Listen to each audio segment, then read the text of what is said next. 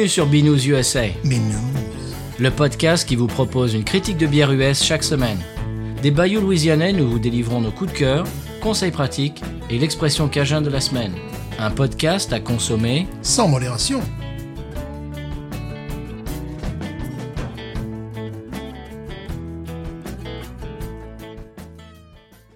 B News USA is part of the Podcut family of podcasts. La vie est trop courte pour boire de la bière insipide. Binous USA épisode 207. Moi, c'est Patrice. Moi, c'est Stéphane. Bonjour, monsieur Stéphane. Ça va bien. Euh, pour nos auditeurs, s'ils ont lu euh, le sujet et le titre de l'émission, on va boire une bière très très connue mondialement, Oui. mais on va pas la boire tout seul. Non. On a un invité de marque. Ah bon? Oui, monsieur. Mais qui était Mais écoute, c'est- c'était Creepers. Alors, on a déjà reçu son acolyte Rhône, Mhm. Qui est, ben, c'est c'est un petit peu le- le- les Tango and Cash du podcast français. Ok. Peut-être même les John Matrix et Bennett. Alors, je vous laisse décider qui est John Matrix, qui est Bennett. Et si vous n'avez pas, Ah non. et si vous n'avez pas compris les références, Non, non, non, non, non. Je ne laisserai personne choisir ça, moi. Non, non, non, non. Non, non, non, non, non. Eh bien non. voilà, vous venez de l'entendre, c'est Monsieur Creepers. Comment ça va Creepers? Ça va très, très bien. J'ai vécu plein de péripéties pour venir jusqu'ici, mais je suis là. euh, et je suis content d'être là. Et tu as un pouce flou. Et j'ai un pouce flou, il y a tout, tout est contre moi euh, aujourd'hui, ce soir. euh, voilà, j'ai j'ai combattu la SNCF et tout, voilà, pour euh, arriver jusqu'à Binous USA. Alors, je suis pas arrivé jusqu'aux USA, et vaut mieux avec la SNCF. mais euh, en tout cas, je suis bien là et je suis content d'être là. Eh bien écoute, on est vraiment très très euh, heureux de t'accueillir. Mhm. Euh, comme j'ai dit tout à l'heure, on avait reçu ton acolyte Rhône, qui fait partie de VHS et Canapé. Et je suis un petit peu, euh, je suis un petit peu dans mes dans mes souliers. Euh, vous n'avez pas entendu l'intro, mais j'ai dû m'y reprendre à deux fois Mhm. parce qu'aujourd'hui je suis un petit peu euh, impressionné parce que Creeper c'est un des une des personnalités de mon podcast préféré VHS et Canapé. C'est gentil. C'est un invité pour moi très important que j'avais envie euh, d'avoir depuis très longtemps. Euh, Creepers, pour les trois personnes qui ne connaissent pas VHS et Canapé, tu peux nous expliquer un petit peu? Alors je pense qu'il y a plus que, que trois personnes. Euh, je suis toujours étonné qu'il y, ait- qu'il y ait du monde déjà qui nous écoute. Ça me fait plaisir. Ton introduction me fait beaucoup trop plaisir. Il n'y a pas de quoi être nerveux face à des gens qui regardent des films de Steven Seagal et de, et de Chuck Norris. C'est beaucoup trop d'honneur que tu me fais. Mais voilà, c'est très très gentil en tout cas. Et je suis très content d'être là parce qu'en plus tu es déjà venu discuter un petit peu euh, un petit peu sur nos ondes. Donc euh, on, on sait que tu aimes ce type de cinéma. Donc euh, je suis content. Et tu aimes aussi la bière. Donc tu es toujours la bienvenue euh, sur euh, les ondes de VHS et canapé. Et, euh, et du coup je, suis, je, je parle tellement. J'ai dit à ma femme il faut pas que je parle de trop. J'ai déjà oublié ce que tu m'as demandé. Euh, bah, De présenter VHS et Canapé. ah VHS et canapé c'est vrai. Pour les quelques auditeurs qui ne connaîtraient pas ce, ce podcast donc dédié au cinéma de bon goût puisque la base de VHS qu'on avait créé avec Bilou il y a maintenant plus de 6 ans euh, c'était de, parler vraiment d'un cinéma qui à l'époque n'était pas, je trouve, en tout cas beaucoup représenté euh, dans l'univers du podcast, c'est-à-dire la, série B, principalement d'action au départ. Les, voilà, le cinéma de Van Damme, de Steven Seagal, de Chuck Norris, la Canon, la Carolco, etc. Donc vraiment le cinéma d'action qui tâche un petit peu. Alors on, avait vraiment la volonté d'aller de la série B de Vidéo Club jusqu'au gros blockbuster, donc vraiment les trucs beaucoup plus connus, même si on essaye euh, globalement de, traiter des sujets qui sont pas forcément euh, traités tout le temps. Voilà, on fait pas forcément uniquement des, que des gros films, mais on tente des, dossiers un petit peu plus euh, de niche, on va dire. On voit que ça plaît en tout cas. Et, donc on parle voilà de tous ces, films-là. On parle aussi de cinéma d'horreur, on parle aussi de de comédie. Donc on essaie de, de varier de plus en plus. Mais c'est vraiment l'esprit série B principalement qui est euh, représenté dans VHS et Canapé. Absolument. Alors vous avez des gros dossiers. Moi, c'est ce que je préfère. C'est pas c'est un des un des concepts que vous avez que je préfère les gros dossiers, genre de 3-4 heures sur un art, soit un réalisateur, soit un, un acteur, etc. J'ai- J'aime beaucoup quand vous débattez là-dessus. Il y a également scoring qui est sur euh, Oui. sur les euh, les bandes bandes son de films. Tout à fait. Euh, il y a également émotion et canapé qui est un concept, je crois que Rhône a lancé il y a pas longtemps. Ouais, c'est Mireille Dumas en fait. euh, C'est le principe de Mireille Dumas du, cinéma, du cinéma B. C'est assez particulier, mais j'ai tout de suite accroché à son système parce qu'il invite quelqu'un pour vraiment parler d'une séquence très particulière dans un film. euh, qui a marqué du coup bah, la personne qui est invitée, parce que souvent il avait qu'un invité, même si des fois il commence un petit peu, des fois à alterner sur euh, un épisode solo où il va vraiment revenir sur une scène vraiment qu'il a marqué dans, dans un film, et parfois donc il va discuter avec un invité et ça peut parfois être particulièrement touchant. Euh, D'ailleurs, c'est comme ça qu'on avait à l'époque repéré Nico, qui est un de nos comparses sur VHS. Il avait fait un épisode sur la vie de Walter Mitty. On avait été euh, assez marqué par ce qu'il avait fait. Et, et ça peut être parfois touchant, parfois déroutant, parfois rigolo. Et c'est un concept qui est plutôt sympa. Mais euh, ouais, scoring aussi, donc la musique de, de film avec un petit peu de jeu vidéo. Puis il y a, y y trop de trucs en fait. Et il y a également C'est à louer près de chez vous, et Mm. c'est c'est là que je m'étais invité euh, Tout à fait. pour parler de True Romance. Ouais, c'est un peu ton commando à toi. C'est c'est exactement. Dès que tu peux le placer, tu, tu le mets. Quoi. À chaque fois. euh, Absolument. Et donc voilà, c'est c'est un petit peu tous ces, toutes ces émissions qui sont euh, qui se retrouvent un peu sous le sous, sous le l'ombrelle, sous le comment dirais-je, Stéphane, aide-moi. Sous le paravent. Sur le L'égide. sur l'égide, sous, Voilà, sous le Mais voilà. le- la raison, c'est plus un paravent, parce que vu le nombre d'émissions, parce qu'il y a aussi une émission sur le jeu vidéo qui s'appelle euh, Screenplay, Oui. enfin voilà, il y a, il y a vraiment, on, on essaie vraiment de.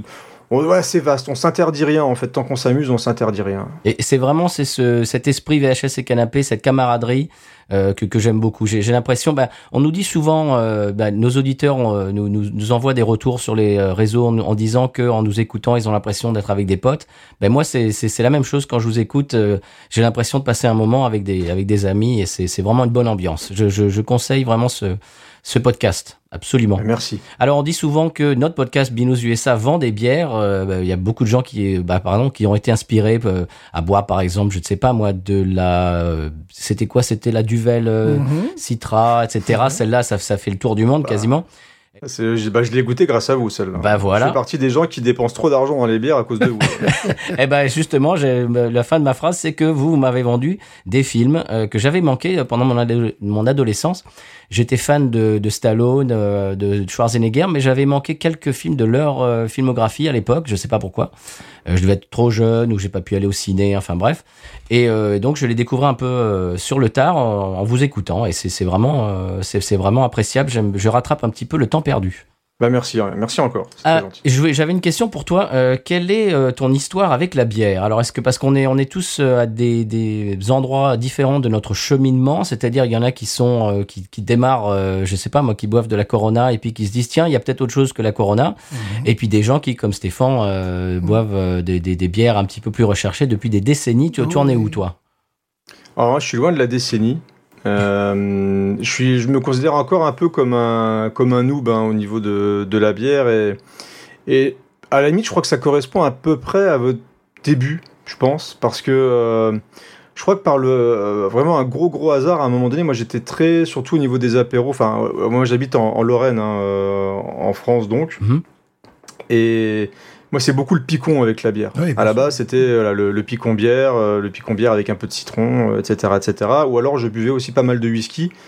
Euh, Enfin, pas mal. Je, je, je me saoulais pas, je me saoulais pas la gueule au whisky, mais j'aimais bien boire un, un bon whisky de temps en temps, du whisky japonais, etc. Et à un moment donné, je sais vraiment plus pourquoi. Je me suis dit tiens, y a les rayons de bière augmentaient de plus en plus et et j'ai commencé à, à m'en prendre de temps en temps des un peu plus exotiques qui, qui présentaient des- un peu comme les VHS ou les jeux vidéo, je fonctionnais à la jaquette. C'est-à-dire Mhm. qu'il y avait vraiment oui. des bières qui avaient des belles, euh, voilà, des belles images, etc. J'ai fini par goûter. À un moment donné, je me suis dit, tiens, il bien y avoir un podcast sur la bière, quoi, qui pourrait peut-être m'aider à trouver des trucs, euh, à goûter d'autres trucs. euh, et j'ai fini par tomber sur vous.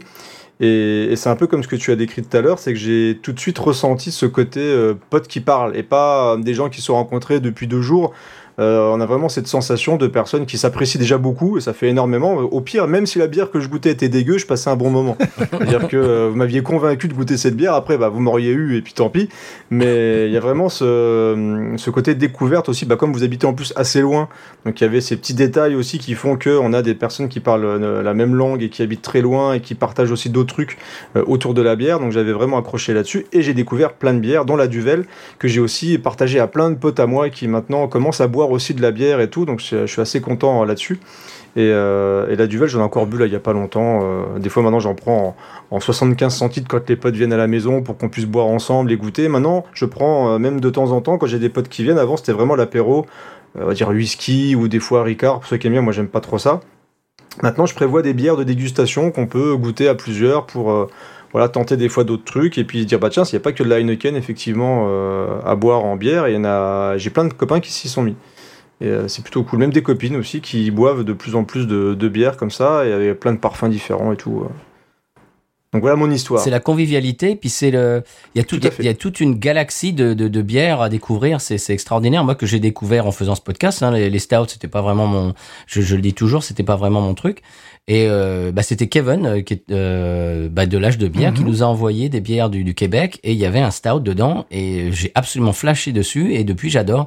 Donc c'est, c'est cet esprit un petit peu déjà de convivialité comme tu l'as dit. Et, et aussi, et aussi de de, de découverte, voilà, de d'être un petit peu, euh, comment dirais-je, euh, curieux, voilà, de de- d'essayer d'essayer Ouais, de découvrir des styles. T'es détendu quand tu bois une bière. Ouais. Là, t'es pas. Je trouve que t'es détendu et tu, tu mets le mot. Moi, c'est vraiment le côté convivial où tu te dis, va, t'ouvres, euh, t'ouvres ta bière, t'es posé, tu, tu la sers, t'es bien, t'es, en, t'es entre amis et tu, tu partages. Je trouve ça, je trouve que ça fait un partie des bons moments quand tu, tu bois un apéro ou quand tu fais une soirée un peu comme ça, dégustation. Je trouve ça beaucoup plus convivial. Alors, c'est peut-être tout bête, hein, c'est dans la tête, hein, des fois, tu te dis, mais euh, par rapport à d'autres apéritifs, il y a vraiment cet aspect convivial Mhm. que, je, que j'ai vraiment retrouvé et qui fait que maintenant, pour moi, l'apéritif ou le, le ouais, boire un verre avec des copains, là, j'ai prévu ce week-end euh, d'aller le vendredi soir chez un, chez un ami. On va se faire une soirée console comme ça avec, euh, avec deux potes. Et je vais ramener des triples carmélites. euh, et lui, il va prendre des bières qui viennent de Belgique pour nous en faire goûter quelques-unes. Donc on va vraiment se réunir autour de la bière et, et du gaming comme des ados attardés. Quoi. Mais euh, on, va, on va passer un bon moment ensemble. Ça va être plutôt, plutôt cool. Non, puis la Lorraine, c'est une région brassicole de toute manière, de, de, de- Oui, de tra- ouais, de- il y en a de beaucoup. tradition. Bon, je ne parle pas uniquement des, des- des bières euh, artisanales, non, mais c'est vraiment des régions. Euh, moi qui viens du Sud, c'était tout à fait le contraire. On avait une très grosse concurrence et toujours avec le vin. Euh, Nous, entre les côtes du Rhône, les costières de Nîmes, tout ça. Donc ça a été une, une démarche, ça, ça a été peut-être un peu plus difficile et à l'époque il n'y avait pas grand-chose sur, sur, sur le marché. Bon, mais bien sûr il y avait la grande ville qui proposait des, des bières irlandaises pour la plupart. Euh, je connaissais qu'une bière allemande qui était euh, qui était importée. Euh, les bières anglaises, il fallait aller en Angleterre. Mais euh, bon, comme on avait des copains qui venaient de, de différentes régions de France, on savait, bon évidemment en Alsace c'était bière et vin. Lorraine, j'avais un copain qui était lorrain, c'était, il disait, oui, c'était souvent des bières blondes.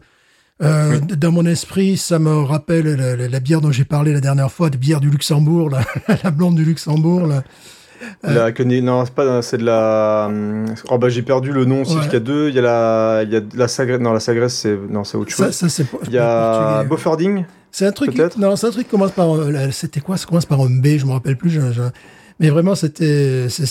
deux, il y a deux bières vraiment au Luxembourg, je crois, qui, qui dominent le marché. Il y a la Beaufording, il y en a une autre, mais là j'ai plus de, de tête, là j'ai perdu le nom. Mais là, je sais que la Beaufording est beaucoup, euh, beaucoup vendue. Bah, il y a le, la société qui, qui est sur le Luxembourg. Il y en a vraiment deux, mais j'ai perdu l'autre. Parce que je sais qu'il y a des, des- vins blancs, mosellans euh, aussi, mais.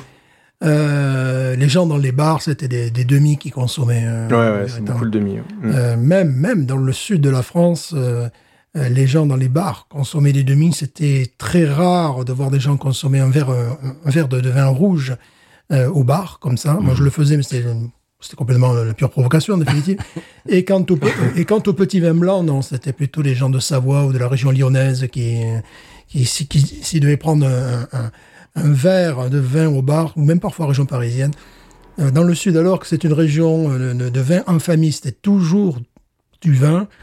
Et euh, en revanche, dans les bars, c'était toujours de la bière. Et puis, et puis la musique, des, des trucs, euh, des trucs qui tapaient entre les yeux. Quoi. Eh bien, euh, j'ai une petite info en intro, euh, les garçons, que j'avais taquiné la semaine dernière, si vous vous souvenez, chers auditeurs auditrices. Euh, le fait que Paris est en train d'étendre sa sphère d'influence. Alors Paris, euh, pour ceux qui ne le savent pas, c'est euh, peut-être la brasserie, peut-être la meilleure brasserie louisianaise. Oui. On peut le dire. Hein. Et ils sont en train, ils sont en train de d'étendre leur sphère d'influence de plus en plus. Alors ils, déjà, ils sont disponibles au Texas, dans le Mississippi et en Floride, en magasin. Et maintenant, euh, c'est au tour de l'Ohio et de la Virginie de recevoir leur bière. Alors, Ouh. oui, ils, ont- ils sont en train de faire un partenariat avec UPS, qui est un, qui est un- une, comment dirais-je, Stéphane, l'équivalent de la poste. Ouais, voilà, c'est ça. Mais c'est c'est une entreprise privée. Euh, je crois que c'est que euh, ça existe en Europe. Ouais, ouais, Oui. bien sûr. ouais. Et Oui. euh, voilà. Et en- ce qu'on peut faire maintenant en Ohio et en Virginie, on peut commander en ligne sur leur site et euh, on paye 20 dollars euh, de frais de port, quoi qu'il arrive, quoi que quoi qu'on commande, et vous recevez le colis à la maison. Ouais, c'est c'est vraiment pas mal. hein. Et donc pour les gens qui sont expatriés comme nous et qui habitent euh, aux États-Unis, je crois qu'ils ont annoncé qu'ils vont ajouter petit à petit d'autres États et euh, petit à petit, euh, bientôt, on va pouvoir euh, avoir des bières de Paris euh, partout aux États-Unis. C'est une bonne nouvelle. C'est intelligent parce qu'il fonctionne à la demande et ça leur évite d'envoyer des, des grosses quantités dans des États où les gens pourraient bouder leur bière. Oui. Et donc Donc, là, tu, ouais, là tu, tu le commandes et tu le reçois chez toi. Ouais. Et je me dis qu'un de ces quatre, l'Europe, euh, c'est Le monde. Voilà, le monde, c'est une possibilité. Donc pourquoi pas? Ouais. On vous tiendra au courant au fur et à mesure qu'ils ajoutent des États à ce partenariat. Peut-être bientôt chez vous. Alors, euh, est-ce que quelqu'un d'autre a quelque chose en intro ou est-ce Non, qu'on je n'ai plus rien à Tu n'as plus rien Et toi, dire. tu as quelque chose en intro? Eh bien, écoute, euh, non, je pense avoir fait le tour de, de la question pour l'instant. Très bien. eh ben, on peut écouter le Sonal et c'est parler de la bière de la semaine. Mhm. C'est parti, Sonal.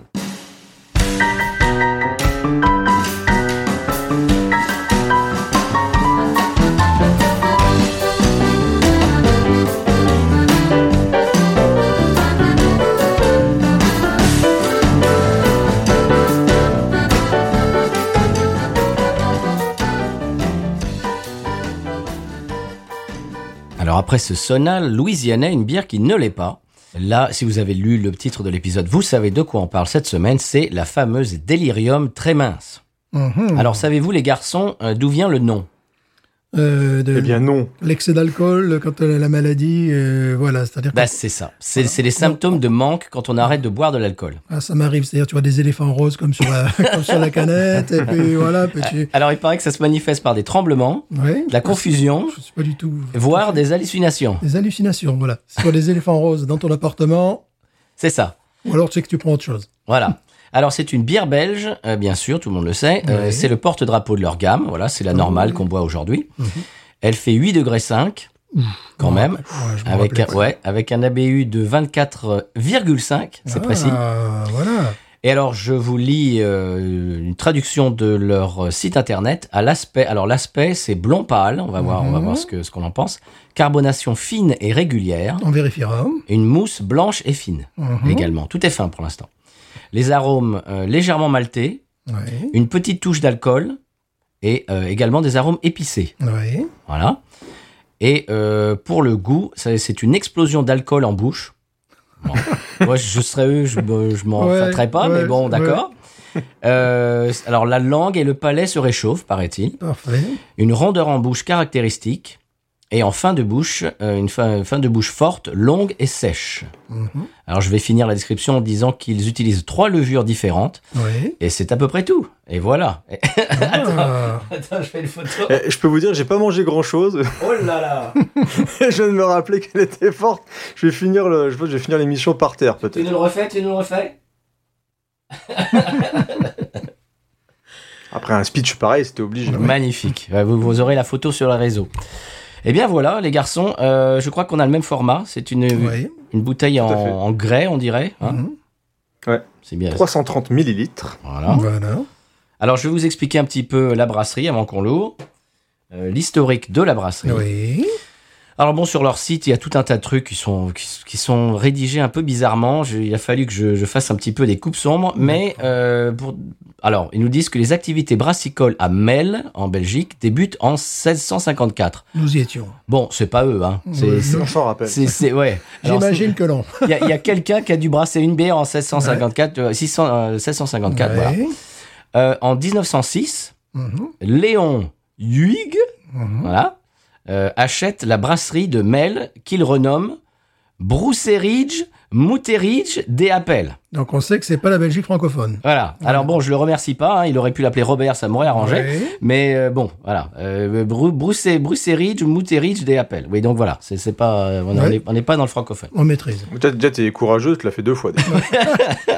Ouais. Je, je, je me disais peut-être la deuxième avant fois. la bière. Ouais, voilà. Avant la bière. Je me, dis- je me disais peut-être la deuxième fois, ce sera mieux, mais non, vilipender. toujours pas. Alors, euh, construction d'un nouveau complexe en 1936, Bien voilà. sûr.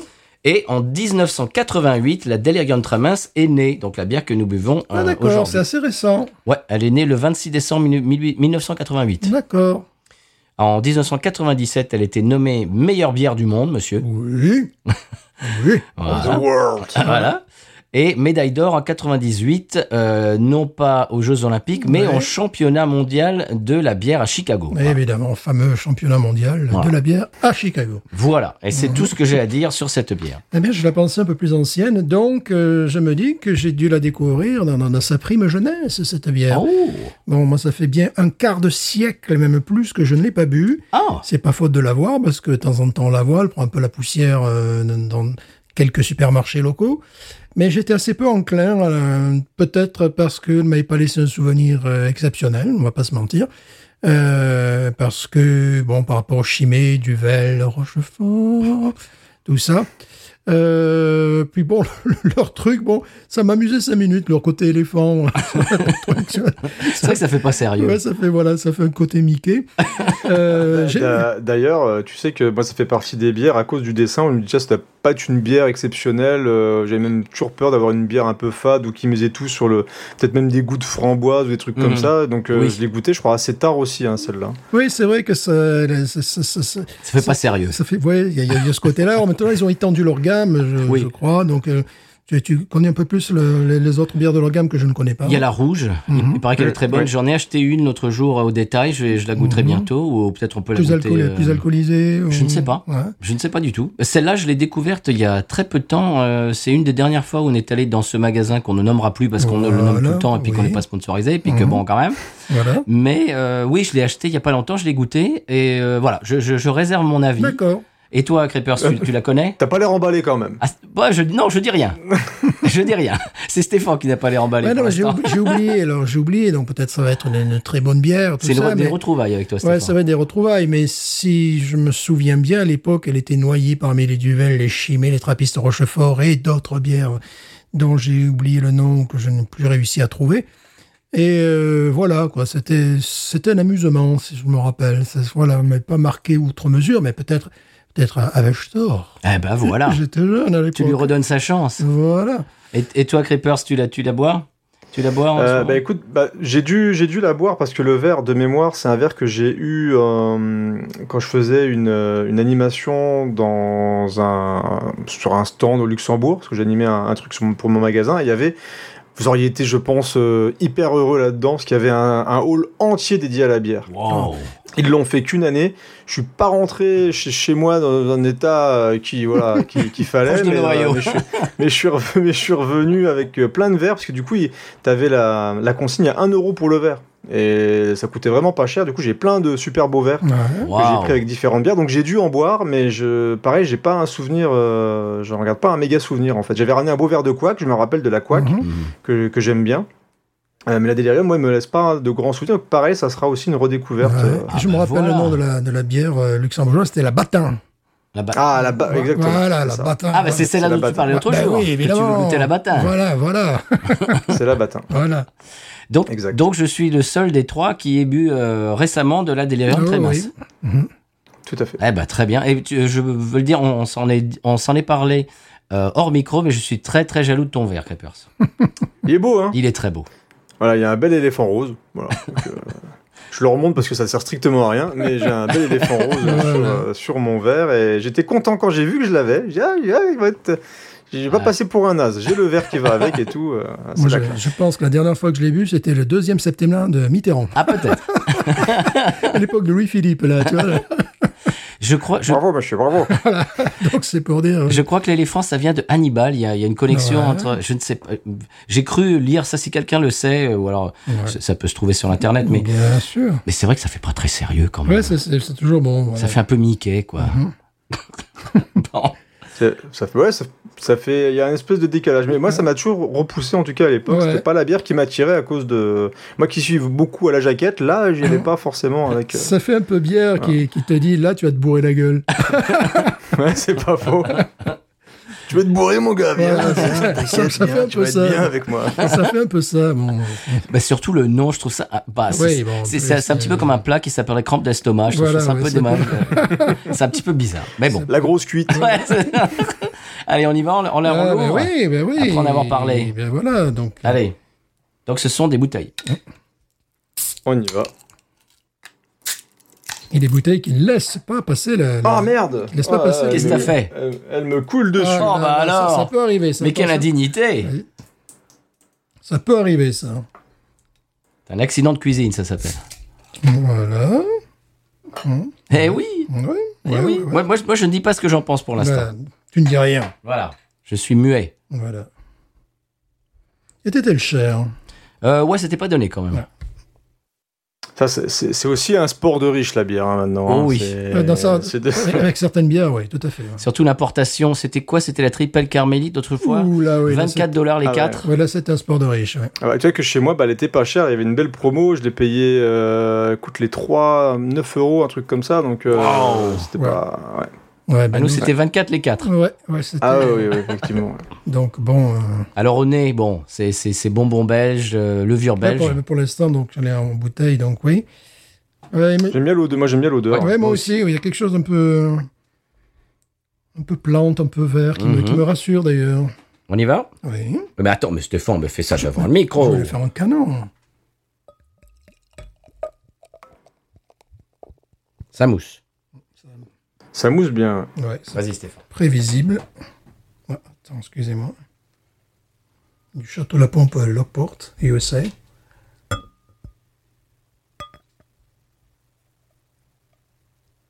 Aucun bruit. Aucun bruit. Mais je, ouais, je trouve qu'elle sent bon. Zéro bruit.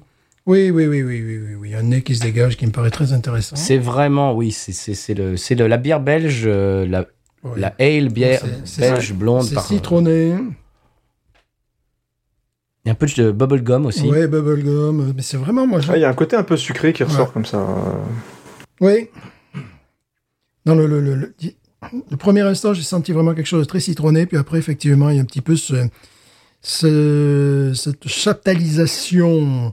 Euh, quel, quel houblon ils utilisent? Ils n'utiliseraient Ah, pas du, ils, du- l'ont pas dit. ils utiliseraient pas du saz euh, transformé parce que ça, ça pourrait tout à fait faire ça. Tu sais que Ils me l'ont pas dit. les, les, les brasseries belges parfois utilisent du saz, mais non pas pour faire des pilsners, enfin pas pour faire des pilsners tchèques, mais ils les chaptalisent pour faire dans, dans, dans leur style. Et là, bon, ça me donne vraiment cette impression-là. Tu, tu, ex- tu réexpliques ce que c'est euh, que la chaptalisation? La chaptalisation, c'est que du sucre, en définitive, voilà. ça, ça fait plus classe. Voilà. On emploie aussi pour les vins. pour- Non, c'est très agréable au nez. Ouais. Maintenant, euh, s'ils font la même en plus fort, là, j'aurais peut-être un peu peur. Alors, c'est pour ça qu'il faudrait savoir si les- les- la rouge, il a quoi? La rouge et la noire maintenant, non? Ou- Ouais, il y a une cuvée spéciale, je sais plus quoi. Ouais. Il y a un truc veillé en fût. Enfin, il y a, il Ouais. faut- il y a décline un peu. Euh, Bon, ça paraît très honnête, évidemment. Attendez, il faudrait savoir si cette, euh, enfin, cette bière est bien en Belgique, bien évidemment. Mais... Creepers qui nous nargue avec son verre. Ah, ben voilà. Ah, comme il est beau, mon verre Delirium. Parce que lui, toute la bière rentre dans son verre. Tout à fait. Alors que nous, euh, on a du mal. Oh, si, si, nous, nous, on va y arriver. On va y arriver Alors, euh, les arômes, je, je relis les arômes. Légèrement maltais, est-ce que, est-ce que vous le sentez? Oui, Petite touche d'alcool et épicé. beaucoup de touches d'alcool. Euh, épicé, après l'avoir bu, peut-être. Épicé, ouais, pas trop. Moi, je sens plus quelque chose de, de rond et d'assez Mhm. euh, d'assez sucré comme ça. ouais, moi aussi, ouais. Épicé, pas trop au nez, hein, pour l'instant, je suis d'accord. Il y a vraiment de bonbons belges, Ouais, bon, bon, bubblegum, belge, oui, bah ouais, c'est ça, vraiment, on est dans le... du chewing-gum. Mm. Tu, Ouais. tu- tu sens le chewing-gum, Crepers Bah, c'est peut-être ce côté sucré ouais, Ouais. qui revient. euh, c'est il y a le- un peu le côté friandise. Mhm. C'est ça, c'est ça, c'est exactement ça. Ouais. Euh, qui est, bon, maltais, effectivement, il y a le côté maltais. La couleur, la couleur est dorée, Julien, Julien Oui. Doré. Tout à fait, bien doré. Ouais. Julien Doré qu'on salue puisqu'il est alésien. Ah, Voilà. C'est un enfant du Et je l'ai vu en concert il y a pas longtemps et c'était très bien. Et tout le monde l'a vu en concert, c'est ça. J'ai un cousin qui est allé le voir en concert dans les arènes de Nîmes, là, à Niagara. C'était une vraie, une vraie surprise parce que je suis allé avec ma femme euh, qui, est, qui voulait y aller. Moi, c'était pas de base euh, ce qui m'attirait Ouais. le plus, même s'il y a quelques musiques que j'aime bien. Mais j'ai passé un super moment. Enfin, c'est un vrai showman et le- un vrai spectacle. Et vous C'est l'avez, vous l'avez, vous, vous l'avez, vous, vous l'avez Vu où? C'est. On n'a pas encore vu. hein. Et je confirme qu'il n'avait pas bu encore. Voilà. Euh, euh, au Luxembourg, il y a Ah, beaucoup, au Luxembourg. beaucoup de belles choses au Luxembourg. Ah. hein, parce que bah, du coup, moi, je travaille au Luxembourg et il y a énormément de. En mec, c'est plus rock. Mhm. Ah, d'accord. euh, en général, rock, metal, etc. Il y a énormément de, de gros artistes qui passent au Luxembourg. Ah, ça, c'est intéressant parce que là, on n'avait absolument aucune, aucune idée. Quoi. Bah, D'ailleurs, on, salue nos auditeurs. euh, Si vous écoutez du Luxembourg, Luxembourg, on vous salue. Tout à fait. J'y suis allé une fois. Bonjour les Luxembourgeois. Voilà. Je suis allé une fois au Luxembourg en passant pour voir à quoi ça ressemblait. Tu vois, c'était Ouais. par curiosité. On a toujours dans ma chasse des micro-États. Tu vois. Ouais. Et voilà, ce que je connais, c'est la jeunesse Esch et le, le- c'est le club de foot. Moi, je connais du Luxembourg. oui, bah, bien sûr. Tout à fait. Le contraire nous aurait étonné. Voilà. On y va, les garçons? Mais oui. C'est parti.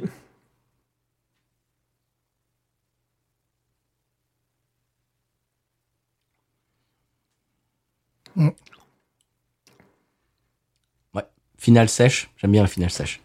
Finale sèche du euh, côté amer quand même. Oui. C'est une véritable amertume. Il y a une, il y a une vraie amertume. C'est pour ça que l'IBU était le 24.5.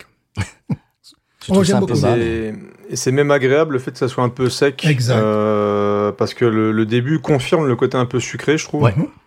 Et le fait que ça soit un petit peu plus amer sur la fin, tu te dis heureusement, parce que ça serait que avec Oui. le goût sucré, Exact. je pense que tu termines, euh, tu termines la bière, tu serais un peu écœuré. Oui. Que là, le fait d'avoir un petit côté sec, c'est agréable. Alors, il y a un côté euh, caramélisé, mais un côté végétal aussi, plante que, que- que Mhm. j'aime beaucoup, qui fait sa différence un petit peu, parce que bon, on est un peu dans les classiques de la bière belge, c'est-à-dire bon, maltais, euh, Mhm.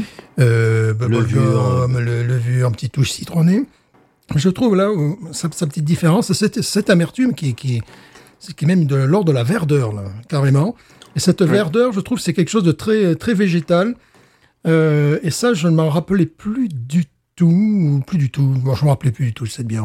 Tu étais peut-être en état de délirium. Voilà. J'avais peut-être bu une chimée avant. Et, et, euh, ou peut-être que ça m'avait moins séduit à l'époque, je ne sais pas. Vraiment, je n'ai plus vraiment le, le souvenir. Je sais qu'en tout cas, c'était certainement pas dans ce format. C'était dans un format un peu plus épais quand, on recevait la, la- la bière. Des bouteilles un peu plus, un peu plus grosses, si je me rappelle toujours, avec ce, ce côté un petit peu en grès. Là. Évidemment, l'éléphant rose. Elle était plus trapue, la bouteille. Et je me pose la question, est-ce qu'il n'y avait pas un, un bouchon euh, à l'ancienne là que tu... Ah, peut-être. Que tu, Hmm. tu, tu vois, comme Oui. sur, sur les vieilles bouteilles de, de, de bière euh, et de limonade, là. Tu vois, Oui, ces oui, trucs en porcelaine. Je me demande si. Peut-être que c'est c'est moi qui suis en train de... Exactement. Voilà, comme la Fischer. Là, je, je rêve de boire la Fischer. C'est un petit moment que je n'avais pas bu. Ça, ça se il, y en a plein, il y en a plein par chez moi de la bah oui, Fischer, c'est hein. vraiment... Voilà, Ah, c'est... Plein, plein, plein. C'était la, la bière que j'adorais euh, boire quand j'allais au stade voir jouer l'Olympique de l'Est en Cévennes. Tu vois, je place mes références. Souvenir, souvenir. Qui monte en National 2 quand même, s'il vous plaît. Puis ils la font, euh, puis ils la font à tout. La Fischer, t'as la Fischer de printemps, celle Ouais, de Noël, celle ouais, de. ouais, ouais, ouais. la- ils la ressortent dans les restaurants. Chez nous, dans le coin, il y a beaucoup de brasseries. Et t'as beaucoup de brasseries qui proposent justement la Fischer à chaque fois en fonction de la, de la saison. hein. Je trouvais que c'était vraiment une bière honnête pour quelqu'un qui veut débuter justement dans, Oui. dans la bière. Je suis d'accord. C'était vraiment une bière, tout ce qui est le plus honnête. Et donc, je buvais ma Fischer, je gueulais deux ou trois fois, après, j'avais plus de voix. c'était les grands souvenirs. Et c'était la Fischer en canette, d'ailleurs. Et je l'ai retrouvé, la Fischer, mais une seule fois aux États-Unis. C'était la, euh, la, la bouteille, donc, avec le, le bouchon en porcelaine et en petit format. C'était un pack de six petites bouteilles comme ça. Et euh, genre ouais, 50 centilitres, 33 centilitres peut-être, je sais pas, c'était assez étrange. Et ils avaient ça euh, en promotion dans un de nos supermarchés. Je ne l'ai plus jamais Ah non, revu. alors ça, moi, j'ai jamais vu Plus jamais revu. Ça m'aurait attiré l'œil parce que toute mon adolescence, c'était la bière de mon père qui avait euh, donc la, la bouteille en verre avec le avec le bien bah, le, le bouchon euh, dont, dont tu parlais tout à l'heure et j'ai toujours vu ça dans, dans le frigo. Euh, pendant toute mon adolescence, c'était la bière de mon père. Et très honnêtement, je préférerais voir cette bière que la 1664, qui est Oh, bah la oui. bière française qu'on trouve euh, pas partout, mais... Ouais, Je confirme. Si, si, tu la trouves, euh, c'est vraiment partout la 16. euh, Ouais. Toi, t'as la 16, la Heineken. euh, mais la 1664, ouais, c'est, t'en as vraiment partout. Ouais. J'aime bien la blanche de temps en temps. Quand il fait bien, bien chaud dehors, la, 60 la 1664 blanche, j'aime bien. Je trouve qu'elle rafraîchit bien. Et euh, de toute façon, à cause de vous, maintenant, les bières me semblent, semblent tellement insipides, les classiques, maintenant, que. euh, Quand j'ai un pote qui me sert une bière, je suis Waouh, vas-y, tu m'aimes pas. Qu'est-ce qui t'arrive surtout que vers chez toi, tu as la Piggy, c'est ça, c'est ce que... Ah oui, t'as Piggy par chez Piggy toi, par non chez toi, c'est en Lorraine, Piggy, ouais. Ouais, tout à fait. Ah, dis donc, oui, Piggy, c'est waouh, c'est le c'est l'eau du panier. Il faut que tu ailles faire un tour, hein, parce que... Ah oui, tu connais Ah bah non, pas du tout. Quoi Ah, Oh, mais alors tu, tu, vas, tu vas te régaler. Ouais, c'est, je crois que c'est vraiment pas loin de, de, de Metz, quoi. Enfin, j'imagine, c'est, En plus, ça, c'est, d'accord. c'est en, Ah ouais. C'est en Lorraine, donc. Ouais, c'est dans ta région, hein. ouais, Bah écoute, je vais regarder. Il faudra me filer le, un, un peu plus de détails dessus, parce que là, y a, je sais que maintenant j'ai de plus en plus de points de vente. Mhm. plein euh, par chez moi, au point que t'en es à vérifier au centime près euh, d'un truc à l'autre, euh, machin. Mais c'est sympa parce qu'il y en a vraiment qui font plein d'efforts de, de faire venir euh, des, des bières d'un peu partout. Et là où moi j'avais vraiment été hyper surpris, j'étais parti en vacances il y a trois ou peut-être trois ans, et je suis allé dans un rayon en Italie, un rayon de bière, mais de dingue. Il y avait plein de bières justement américaines. C'était au début où je vous commençais à vous écouter, je crois, Mhm. de mémoire. Et je suis arrivé là-dedans, j'avais pris une photo, je l'avais mis sur Twitter, je crois, à l'époque, et j'avais plein justement de canettes en, en métal. Mhm. Et je commençais à faire un peu le malin. Ma femme me dit Ouais, tu vas quand même pas prendre des canettes en métal. C'est des gars, oui, bah sache que les canettes en métal, ça permet de mieux garder le goût. Euh, ah bon, bah oui, voilà, tu verras, je te ferai goûter. Euh, J'ai appris ça dans Binous USA. J'ai dit, Ah bon, bah d'accord. C'était où en Italie? Euh, près de Rimini. Mhm. Ouais, dans le nord, quoi. Vraiment dans le nord. Euh, ouais, c'est Ouais, ça. ouais. Et, et du coup, tu avais vraiment un gros centre commercial. Et vraiment, dans ce centre commercial, il y avait un rayon bière qui était immense. Et quand j'ai vu alors, plein, plein de belles étiquettes et tout euh, qui venaient de partout, et il y avait pas mal de bières justement qui venaient des États-Unis aussi. J'en avais pris quelques-unes, il y avait vraiment des merveilleuses. Wow. C'était vraiment très très chouette. Et J'imagine au Luxembourg aussi, tu dois trouver des choses que tu ne trouves pas en France, non? Euh, bah, pas forcément Ah. beaucoup. En fait, tout va dépendre vraiment du point de vente. Euh, tu t'en as vraiment certains qui vont être des vrais passionnés de bière, parce que comme on voit quand même qu'il y a un engouement qui s'est refait, tu vois, par rapport au, au nombre de magasins de bière vraiment qui s'ouvrent près de chez moi. Pourtant, vraiment, euh, moi, je suis pas dans un coin qui est entre guillemets, c'est pas Paris, quoi, comme. Mhm. et, et tu vois, as, rien que dans un, un rayon de, je sais pas, où tu as quelques grands magasins, il y a vraiment trois gros shops qui sont vraiment spécialisés rien que dans la bière, avec quelques spiritueux, etc. Mais tu as vraiment de plus en plus de concurrence sur des gros points de vente, avec vraiment un choix, mais de, dingue, quoi. Et quand tu regardes les hypermarchés aussi, tu as vraiment des hyper qui euh, consacrent de plus en plus de place à leur bière, qui les mettent bien en avant, avec des explications et tout. Mhm. Et c'est vrai que tu te dis, vous avez quand même une influence de dingue, les gars. hein. Vous vous rendez Ah bah c'est hein, juste, c'est euh, nous quoi, c'est nous. c'est fou, quoi. C'est évident. C'est fou, c'est fou, c'est fou. Je ne vois pas Vous vous d'autre. rendez pas compte Je ne vois pas d'autre explication. Mais c'est vrai que tu m'avais envoyé euh, des photos de, de- du point de vente dans lequel tu achètes euh, ta bière d'habitude euh, pour, Mm. pour qu'on trouve une bière en commun et euh, j'étais assez impressionné par le, Mhm. par le nombre de références quand même. Ah, je dis au moins on en trouvera une, c'est obligé. Ah oui. Il faudra bien une bière à, à partager ensemble. C'est un moment qu'on en parle, donc il fallait quand même qu'on trouve quelque chose. Absolument. Et je pense qu'on aurait pu faire pire que celle-là. Je sais pas ce que vous en pensez. Il a un côté très fruité aussi. Ouais. Euh, Et l'agréable, et tu vois, le fait, en la buvant, en en parlant, on retrouve le, le côté convivial qu'on disait tout à l'heure. C'est le fait qu'on peut échanger de, de tout et de rien en buvant juste sans s'en rendre compte. C'est ça. Donc la preuve qu'elle est bonne et qu'elle n'est pas écœurante et que tu y reviens assez facilement, sans t'en rendre compte en fait. Ça, on en parle souvent. euh, on on voit ça avec Stéphane quand on boit, quand on, on déguste une bière qui est vraiment bonne. On est, on est vraiment impressionné par la bière et on, a- ça, ça nous rend plus loquace. J'ai Oui. l'impression. On, Mhm, on- plus- est plus enclin à, à- à sortir des anecdotes, à, à partir dans des, dans des, je sais pas moi, dans, dans des discussions que. Je trouve que c'est très intéressant. Un côté fruit rouge, mais pas un fruit rouge comme on peut avoir ici, euh, naturel, mais un, un fruit rouge un petit peu confit, un petit peu accompagné justement de, de- de ce côté sucré, euh, un petit peu plus, plus fruit confit rouge, tu vois, Mhm. quelque chose comme ça qui est... euh, et surtout, elle est vraiment très agréable en rétro-olfaction. Parce qu'il y a- il y a parfois des bières qui... euh, tu sens tous les défauts, et là, au contraire, tu as toutes les qualités. Elle est très agréable, elle est... euh, euh, je l'avais complètement oublié, c'est dommage, c'est vraiment dommage.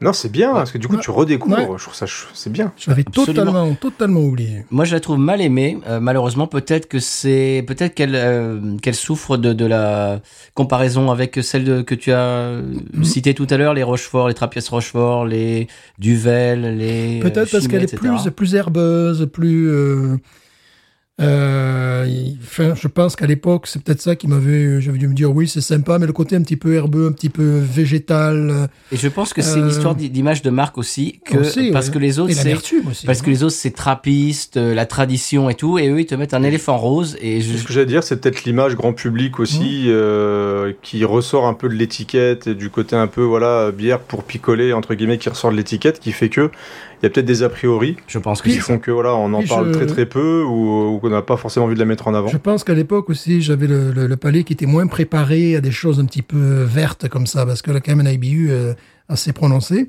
Euh, elle a quand même une certaine amertume. Oui. Euh, et je pense que mon palais n'était pas préparé parce que bon depuis évidemment ici avec les, les houblons, euh, avec les West Coast IPA et compagnie, oui là, Survitaminé. voilà survitaminé, je crois que mon palais a dû faire deux fois le tour de la planète maintenant, donc ça va. Quoi. Ce qui fait que ça veut pas. Mais euh, non, c'est très agréable. C'est une très bonne bière. hein. C'est une très bonne bière. Oui. Est-ce que j'en rachèterai? À moi, oui. je sais pas, il y a tellement de concurrence, tellement de. Euh, puis c'est aussi des. Ouais, peut-être en racheter, mais euh, l'hiver. Euh, parce que là, moi, je, je vois en ce moment, c'est soit les bières locales, soit des, des lagers, que, que je me suis acheté des lagers allemandes qui sont absolument remarquables. Ça va très bien avec le, le temps qu'on a. Il fait pas plus chaud que dans le sud de la France, mais il fait une très forte humidité ici. C'est-à-dire ici, on a 32, 30, 32, 33 degrés. Une semaine, on a eu 37. Là, ça a commencé euh, à être Ouais, aussi, il y a pas longtemps, on a eu aussi des, des 39-40. euh. Ouais. Mais, et, et tu sais, je crois que tu as raison, c'est pas forcément une bière que je boirais quand il fait chaud. Non. Ouais, non, c'est. c'est- Euh, même au niveau de quand tu l'as en bouche, quand tu commences à, à avaler le tout, tu vois, tu vois qu'elle est un- comme un petit peu lourde, je trouve. Mhm. Et c'est peut-être pas forcément quelque chose que je, que je boirais avec plaisir à un moment où il fait chaud. Ouais. Il n'y a, pas y a pas le côté frais d'une Duvel Citra, par exemple, qui te, Mhm. je trouve qu'il rafraîchit quand même bien dès les premières gorgées, même si elle tape aussi un petit peu. Mais au niveau du goût sucré, justement un petit peu rond, même si on revient sur quelque chose d'un petit peu plus amer, au niveau de la dégustation, c'est pas quelque chose que j'aurais envie de boire là en terrasse au soleil, par Non, exemple. non. Absolument. ouais. C'est quelque chose que je boirais peut-être vers la période de Noël, mais il y a beaucoup de concurrence à cette époque-là. C'est Ouais, un peu. Donc, à vrai dire, je sais qu'il faudrait que je, je la boive quand il, quand il fait froid ou frais, mais il y a, il y a beaucoup de concurrence sur le segment. Alors, c'est euh, c'est- assez, compliqué. Mais je pense C'est pas que. une priorité. mais je Ouais, pense- C'est pas une priorité, c'est pense- exactement ça. C'est pour ça que je l'ai pas vu pendant euh, un quart de siècle. C'est que ça n'a jamais été une priorité. hein. Ça- mais je pense que maintenant, tu vas y revenir. Oui, mais peut-être que j'aurais plus envie d'une chimée. Tu vois, ou peut-être que j'aurais plus, ouais, j'aurais certainement plus envie d'une trappiste rochefort, ça c'est sûr. Euh, c'est comme, comme il dit parfaitement, ce n'est pas une priorité dans une dans une gamme de bières. C'est-à-dire, si j'ai envie de boire une bière belge, euh, déjà, je l'ai pas forcément. Ah, autrefois, on l'avait carrément sous la main. Maintenant, il faut faire un petit peu de route. Mais si j'ai envie d'une bière belge, ben, je sais que je vais taper dans celle que je préfère. Et ça va être une Trappiste Rochefort, quoi, ou- une Chimée en deux, ou une Duvel. Euh, Celle-là n'est pas une priorité, même si elle est bonne. Donc c'est c'est tout simplement c'est c'est- c'est ça. C'est si je devais séjourner en Belgique euh, un an, oui, bah évidemment, je finirais par la boire celle-là. Mais d'autres bières que je boirais. Mais un an, quoi. Pas, pas. Voilà, si- Dis-moi non, un an.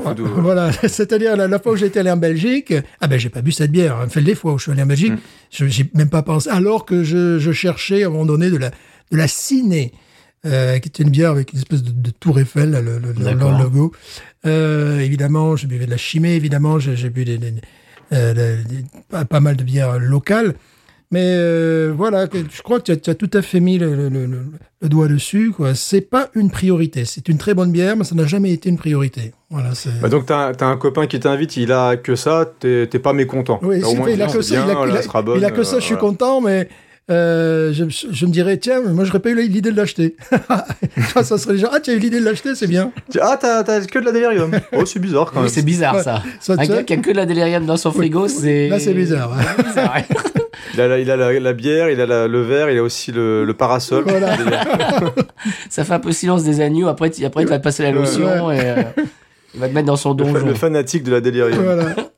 Sinon, c'est une très, très bonne bière. Ah oui, alors je peux, bah non, je peux vous le dire. euh, je l'ai découvert très récemment et bah je l'aime bien. Mhm. C'est-à-dire que j'y retourne, j'en rachète et j'en bois pas tous les jours, j'en bois pas toutes les semaines, mais de temps en temps j'ai cette envie de levure belge, de bonbons Mhm. belges.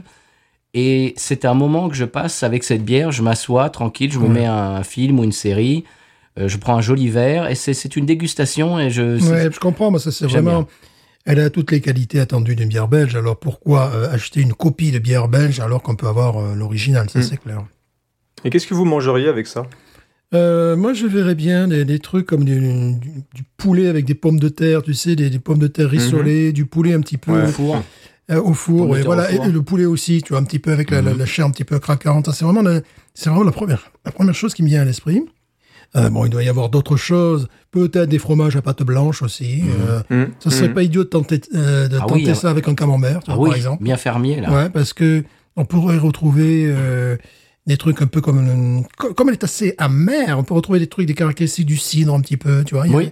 Il y a quelque chose qui pourrait. Je pense que ça irait très bien avec un, un camembert, ce truc-là. Et toi, Clappers, qu'est-ce que tu mangerais avec ça? Moi, j'aurais dit de la charcuterie, moi, tu vois, j'aurais bien mais un, Oui, du un petit peu saucisson. de charcuterie, euh, ouais, du saucisson, un bon saucisson. Mhm.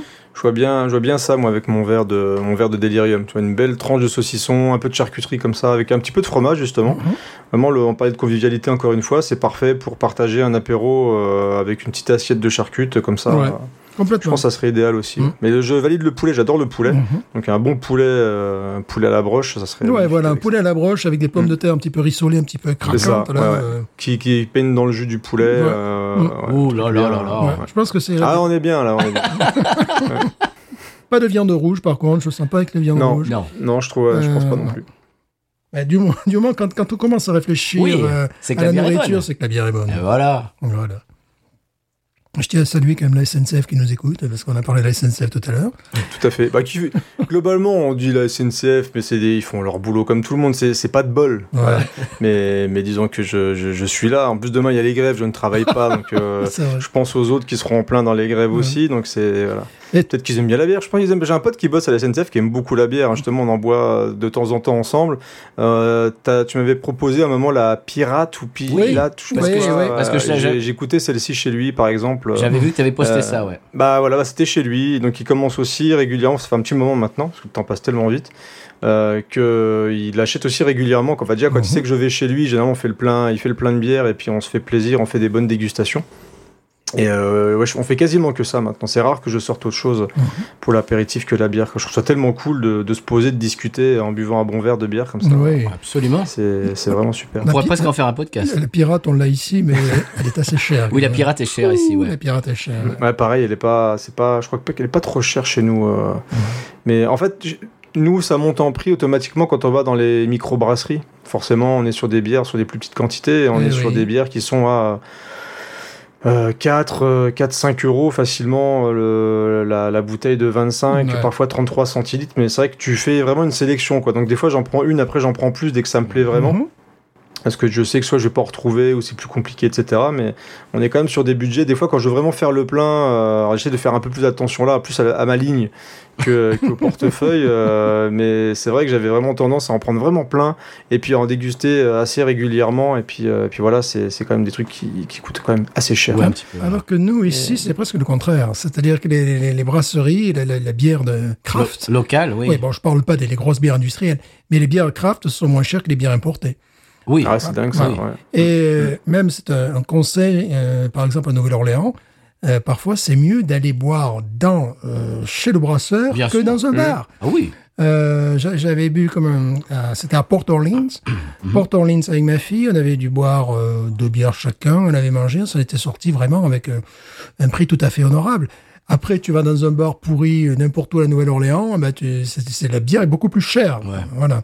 Donc là, ça peut être aussi un conseil si vous venez enfin, à la Nouvelle-Orléans et aux États-Unis, allez directement à la brasserie parce que les prix sont, sont doux. Enfin, sont, euh, en plus, tu as la possibilité de goûter. euh, Ouais, puis ça rajoute, je pense, un peu au côté convivial, le fait de pouvoir parler avec les gens aussi sur place. Aussi Absolument. sympa Oui. de. Oui. ouais. Eh ben, de, de- demander, poser des questions au gars qui est, euh, qui est à la table pour nous. Voilà, c'est-à-dire, bon, il faut avoir Mm. parfois accès, ça, ça, ça dépend des brasseries, il faut quand même avoir euh, accès aussi aux brasseurs, souvent, ou- parce que souvent, tu as presque des, en fonction des brasseries, parfois, tu peux avoir euh, quelqu'un qui est au bar et qui, con- qui connaît rien, il faut le dire franchement, ou tu as des gens parfois rare. qui sont, oh, ça m'est arrivé. Dans les brasseries? Oh, ça peut arriver, ouais. Ou alors, tu as parfois des commerciaux, quoi. Tu as, tu as le gars, c'est le commercial qui, lui, est de là. C'est bien d'avoir euh, vraiment affaire à la personne ou, enfin, quand, quand c'est une équipe. En général, tu as, affaire à un ouais, passionné. Voilà, tu as affaire à un passionné. Oui. Ouais, Mais- Tu sens la différence quand ils parlent déjà. Oui, oui. Quand ils sont Voilà. passionnés. ouais. Puis il y en a qui te récitent la leçon et qui, euh, Ouais, ouais. Mm. voilà, là, là, tu as envie d'être un petit peu comme euh, un mauvais élève provocateur et poser des questions pour qu'il- ça m'est arrivé. Ben, je suis content que tu nous donnes ça. Ça, c'est le conseil de voyage. J'avais rien cette semaine. Ah ben voilà, Merci. conseil de Euh, voyage. Creepers, justement, je voulais te poser la question. Est-ce que dans ta région, est-ce qu'il y a des brasseries et est-ce que tu y vas? Est-ce que tu goûtes euh, leur, euh, leur bière à la brasserie? Est-ce que c'est quelque chose que tu fais? Parce que nous, ici, on fait ça euh, très souvent. Eh ben non, mauvais élève, euh, moi. Euh, euh, non, non. Il y a- le pire, c'est qu'il y en a vraiment pas loin. Il y en a, moi j'habite, du coup, moi plus. euh, alors je suis entre Nancy et Metz, pour ceux qui connaissent. Mhm. Mhm. Et hum, il y a rien qu'à Pont-à-Mousson, qui est une ville, euh, qui est une ville juste à côté de chez moi. Il y a une brasserie. Il y en a de, il y en a plein. Il y en a vraiment plein dans le coin. Et j'ai jamais fait euh, l'effort euh, d'y aller pour voir un peu comment ça se passait, etc. Euh, il y en a aussi une sur Metz, une bière qui s'appelle le Poison. qui est une bière qui est très sympa. Oui, voilà, qui est aussi, on parle des fois de titres qui disent, ah, tiens, C'est pas engageant. ouais. et- mais par contre, l'étiquette est vraiment jolie. Il y a vraiment des trucs sympas. Ils font plein de styles de bières différentes et c'est aussi pas très très loin. Donc euh, non, au- tu vois, la différence c'est que j'ai un, un de mes meilleurs potes qui est, par contre, ses parents sont vignerons euh, depuis depuis Ouais. toujours. Et ça, c'est vachement sympa de des fois d'aller voir avec eux justement comment ça se fabrique et le côté. en plus, C'est très familial. Mhm. Donc t'as vraiment le côté familial du vin du vin local euh, avec plein de styles de vin différents et c'est c'est plutôt sympa. Mais par contre, ouais, aller au niveau de la brasserie, c'est c'est pas un effort que j'ai fait encore, tu vois. Bah, bah, je te, je te, t'encourage à le faire parce que nous, on, nous, on fait ça souvent. Oui. Stéphane, Mhm. euh, avec mon avec mon épouse, tous les trois. Mhm. Alors bon, je ne sais pas si ton épouse euh, est cliente de la, de la bière ou pas. Est-ce que est-ce que c'est le boit un petit, c'est pas une euh, grande fan de le, le côté amertume, euh, lui, c'est ce qui lui plaît le moins justement dans la bière. J'essaie de lui faire goûter quelques petits trucs. Elle goûte tout le temps. Elle aime bien voir un peu quel goût ça a, etc. Après, je pense qu'un que pour la curiosité, ça lui, ça lui plairait, je pense d'aller voir. Mhm. Pe- Peut-être des bières acidulées alors peut-être? Ouais, c'est possible. Mhm. Après, elle, elle va boire des les trucs très classiques, rafraîchissants, tu vois, la Mhm. desperado, quoi. Mais euh, c'est pas. Ouais, ça, c'est ouais. c'est même dangereux. Donc, donc elle, est, elle, elle est au tout début de son de son parcours en fait, c'est ça? Voilà, c'est ça. Mais elle goûte, elle goûte, euh, elle aime bien les trucs un peu fruités. Justement, des fois, je tente dans le dans les les magasins de bière où où je vais régulièrement. Il y a vraiment des bières qui sont des vraies vraies bonnes bières, pas avec le goût trop sucré, trop prononcé, Mhm. euh, avec vraiment de la purée de fruits à l'intérieur, qui fait vraiment qu'il y a un Mhm. goût qui est super bon, qui est presque, on parle même presque de dessert. Oui. Mhm. Euh, Ouais. C'est une bière que tu vas mettre vraiment dans un frigo très très froid, même un petit peu au congélateur avant, et tu dégustes ça vraiment comme un dessert et c'est c'est succulent. Donc ce type de bière là, elle est plutôt, elle est plutôt fan. Elle aime le café. Elle aime le café. Si elle aime le café, peut-être la diriger vers les stouts aussi, Ouais, tout un stout au café, ouais, stout au café. euh, Il y a une de vos émissions, je sais pas que c'est peut-être dans les premières, euh, vous avez fait, vous avez goûté une bière au café. Oui. J'ai plus le nom en tête. La rêve. Et je m'étais mis, je m'étais mis en tête de me trouver une bière au café à cette époque-là. Je crois que c'était le moment où j'étais en Italie. Impossible d'en trouver une. Ça fait partie de mes grosses déceptions. euh, là pour l'instant, j'arrive pas à trouver une bonne bière au Ah, café euh, dans le coin. Ça plus la Ghost in the Machine. Ouais. euh, Ah oui. Mais tu m'as donné une astuce pour la commander. Mais c'est là quand je vois les photos, je trouve que la bière, elle est magnifique en photo. La, la couleur, elle est incroyable de cette bière. Plus la canette. euh, c'est partie des choses que je rêve de goûter un jour. J'ai bien aimé la, la description euh, de, de nos collègues québécois la dernière fois. Ils ont parlé chair de pêche. Oui, Je trouvais ça euh, Ah non, mais elle est, elle est Voilà. magnifique. chair de pêche, bon évidemment de, de pêche blanche. si tu ouvres une pêche et tu, Ouais. euh, tu, tu Voilà, regardes la chair, c'est quand, tu, couleur-là. quand tu quand tu les, les, les, les pluches, euh, Ouais. véritablement ce type de pêche là, tu as effectivement cette couleur là. Je trouvais ça intéressant parce que parfois on manque un petit peu de, de vocabulaire. On est oui, elle est dorée. Elle est, euh, bon, Alors tu dis ça Stéphane parce que dans l'âge de bière, on a bu des bières de chez Paris. Ça, euh, je ne sais pas si on, bah, on en a parlé la semaine dernière, Mhm. mais on fait un petit rappel. On, on est, on sera, nous fume. Mhm. euh, je ne sais pas, je, ne sais pas au moment où cet Nous épisode sortira. fuserons. Nous fuserons euh, dans l'âge de bière et on a, on- ils ont goûté la Ghost in the Machine et Ouais. la Rêve et, euh, et deux bières de Cigar Quelle City. chance ils ont. Absolument. Mais euh, Creepers, je voulais justement te poser la question. Je, je t'ai posé la question euh, de- du fait d'aller dans les brasseries parce que c'est très convivial et c'est aussi familial parce que alors justement, euh, je ne suis jamais allé euh, à, à part une vraiment qui est une micro micro brasserie euh, dans, en Provence, mais euh, vraiment des taprooms en France, j'y suis encore jamais allé. Mais aux États-Unis, c'est très convivial, c'est très familial. C'est-à-dire qu'il y a des gens qui arrivent avec leurs enfants, mais les enfants en bas âge, qui Ouais. courent partout, des chiens, etc Ah, c'est c'est c'est vraiment euh, c'est c'est familial. C'est relax. Enfin, Ouais. beaucoup d'activités aux États-Unis sont relax Oui. euh, vrai. Mais alors je- justement, je, je voulais savoir si c'était la même chose en France, mais euh, bon, bah tu, tu nous diras euh, si si tu y vas euh, un jour. On est moins relax en France, hein, de toute façon. On fait plus, on fait plus la gueule, nous. hein, donc, euh, si on voit des gens sourire, on se méfie. On dit, oh là là, c'est pas. c'est des niais. Je, euh, je rentre pas là-dedans, ça c'est c'est truqué cette histoire. C'est lourd ravi gens de la crèche, le niais, tu sais. heureux. Là, t'aurais vu la tête des gens dans le train. Euh, vas qu'essayer de prendre le train aujourd'hui, c'était la fin du monde, quoi. Donc, à un moment, voilà, tu te dis bon. Après, c'est des moments un peu compliqués, mais euh, je, mais je vois le, je vois le, je vois le, je vois le délire effectivement, et ça fait partie des choses que je devrais faire. Après, je repère une. Peut-être à Pont-à-Mousson, c'est pas loin. Faudrait que je regarde Ouais.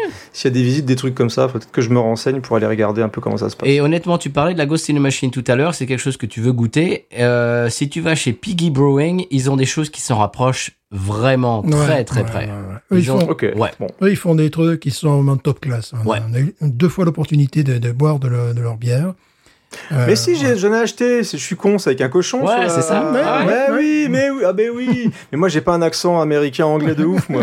mais oui, C'est oui. Piggy Si, Piggy, si, ouais. si, si. J'en ai pris, j'en- même j'en ai encore dans le frigo. Ouais. J'en ai pris euh, dans ma, ma dernière euh, séance, justement, dans, le, dans un des magasins de bière. J'en ai vu et j'étais attiré euh, directement par, la, hum, par les étiquettes. Mhm. Donc, si j'en ai pris, je crois que j'en ai pris trois différentes de chez eux. Ouais. Si, si, si. Voilà, je. On avait goûté la AZ Cabana, c'est AZ E Ouais. accent grave euh, Cabana. Qui était très. Ah, elle était extraordinaire.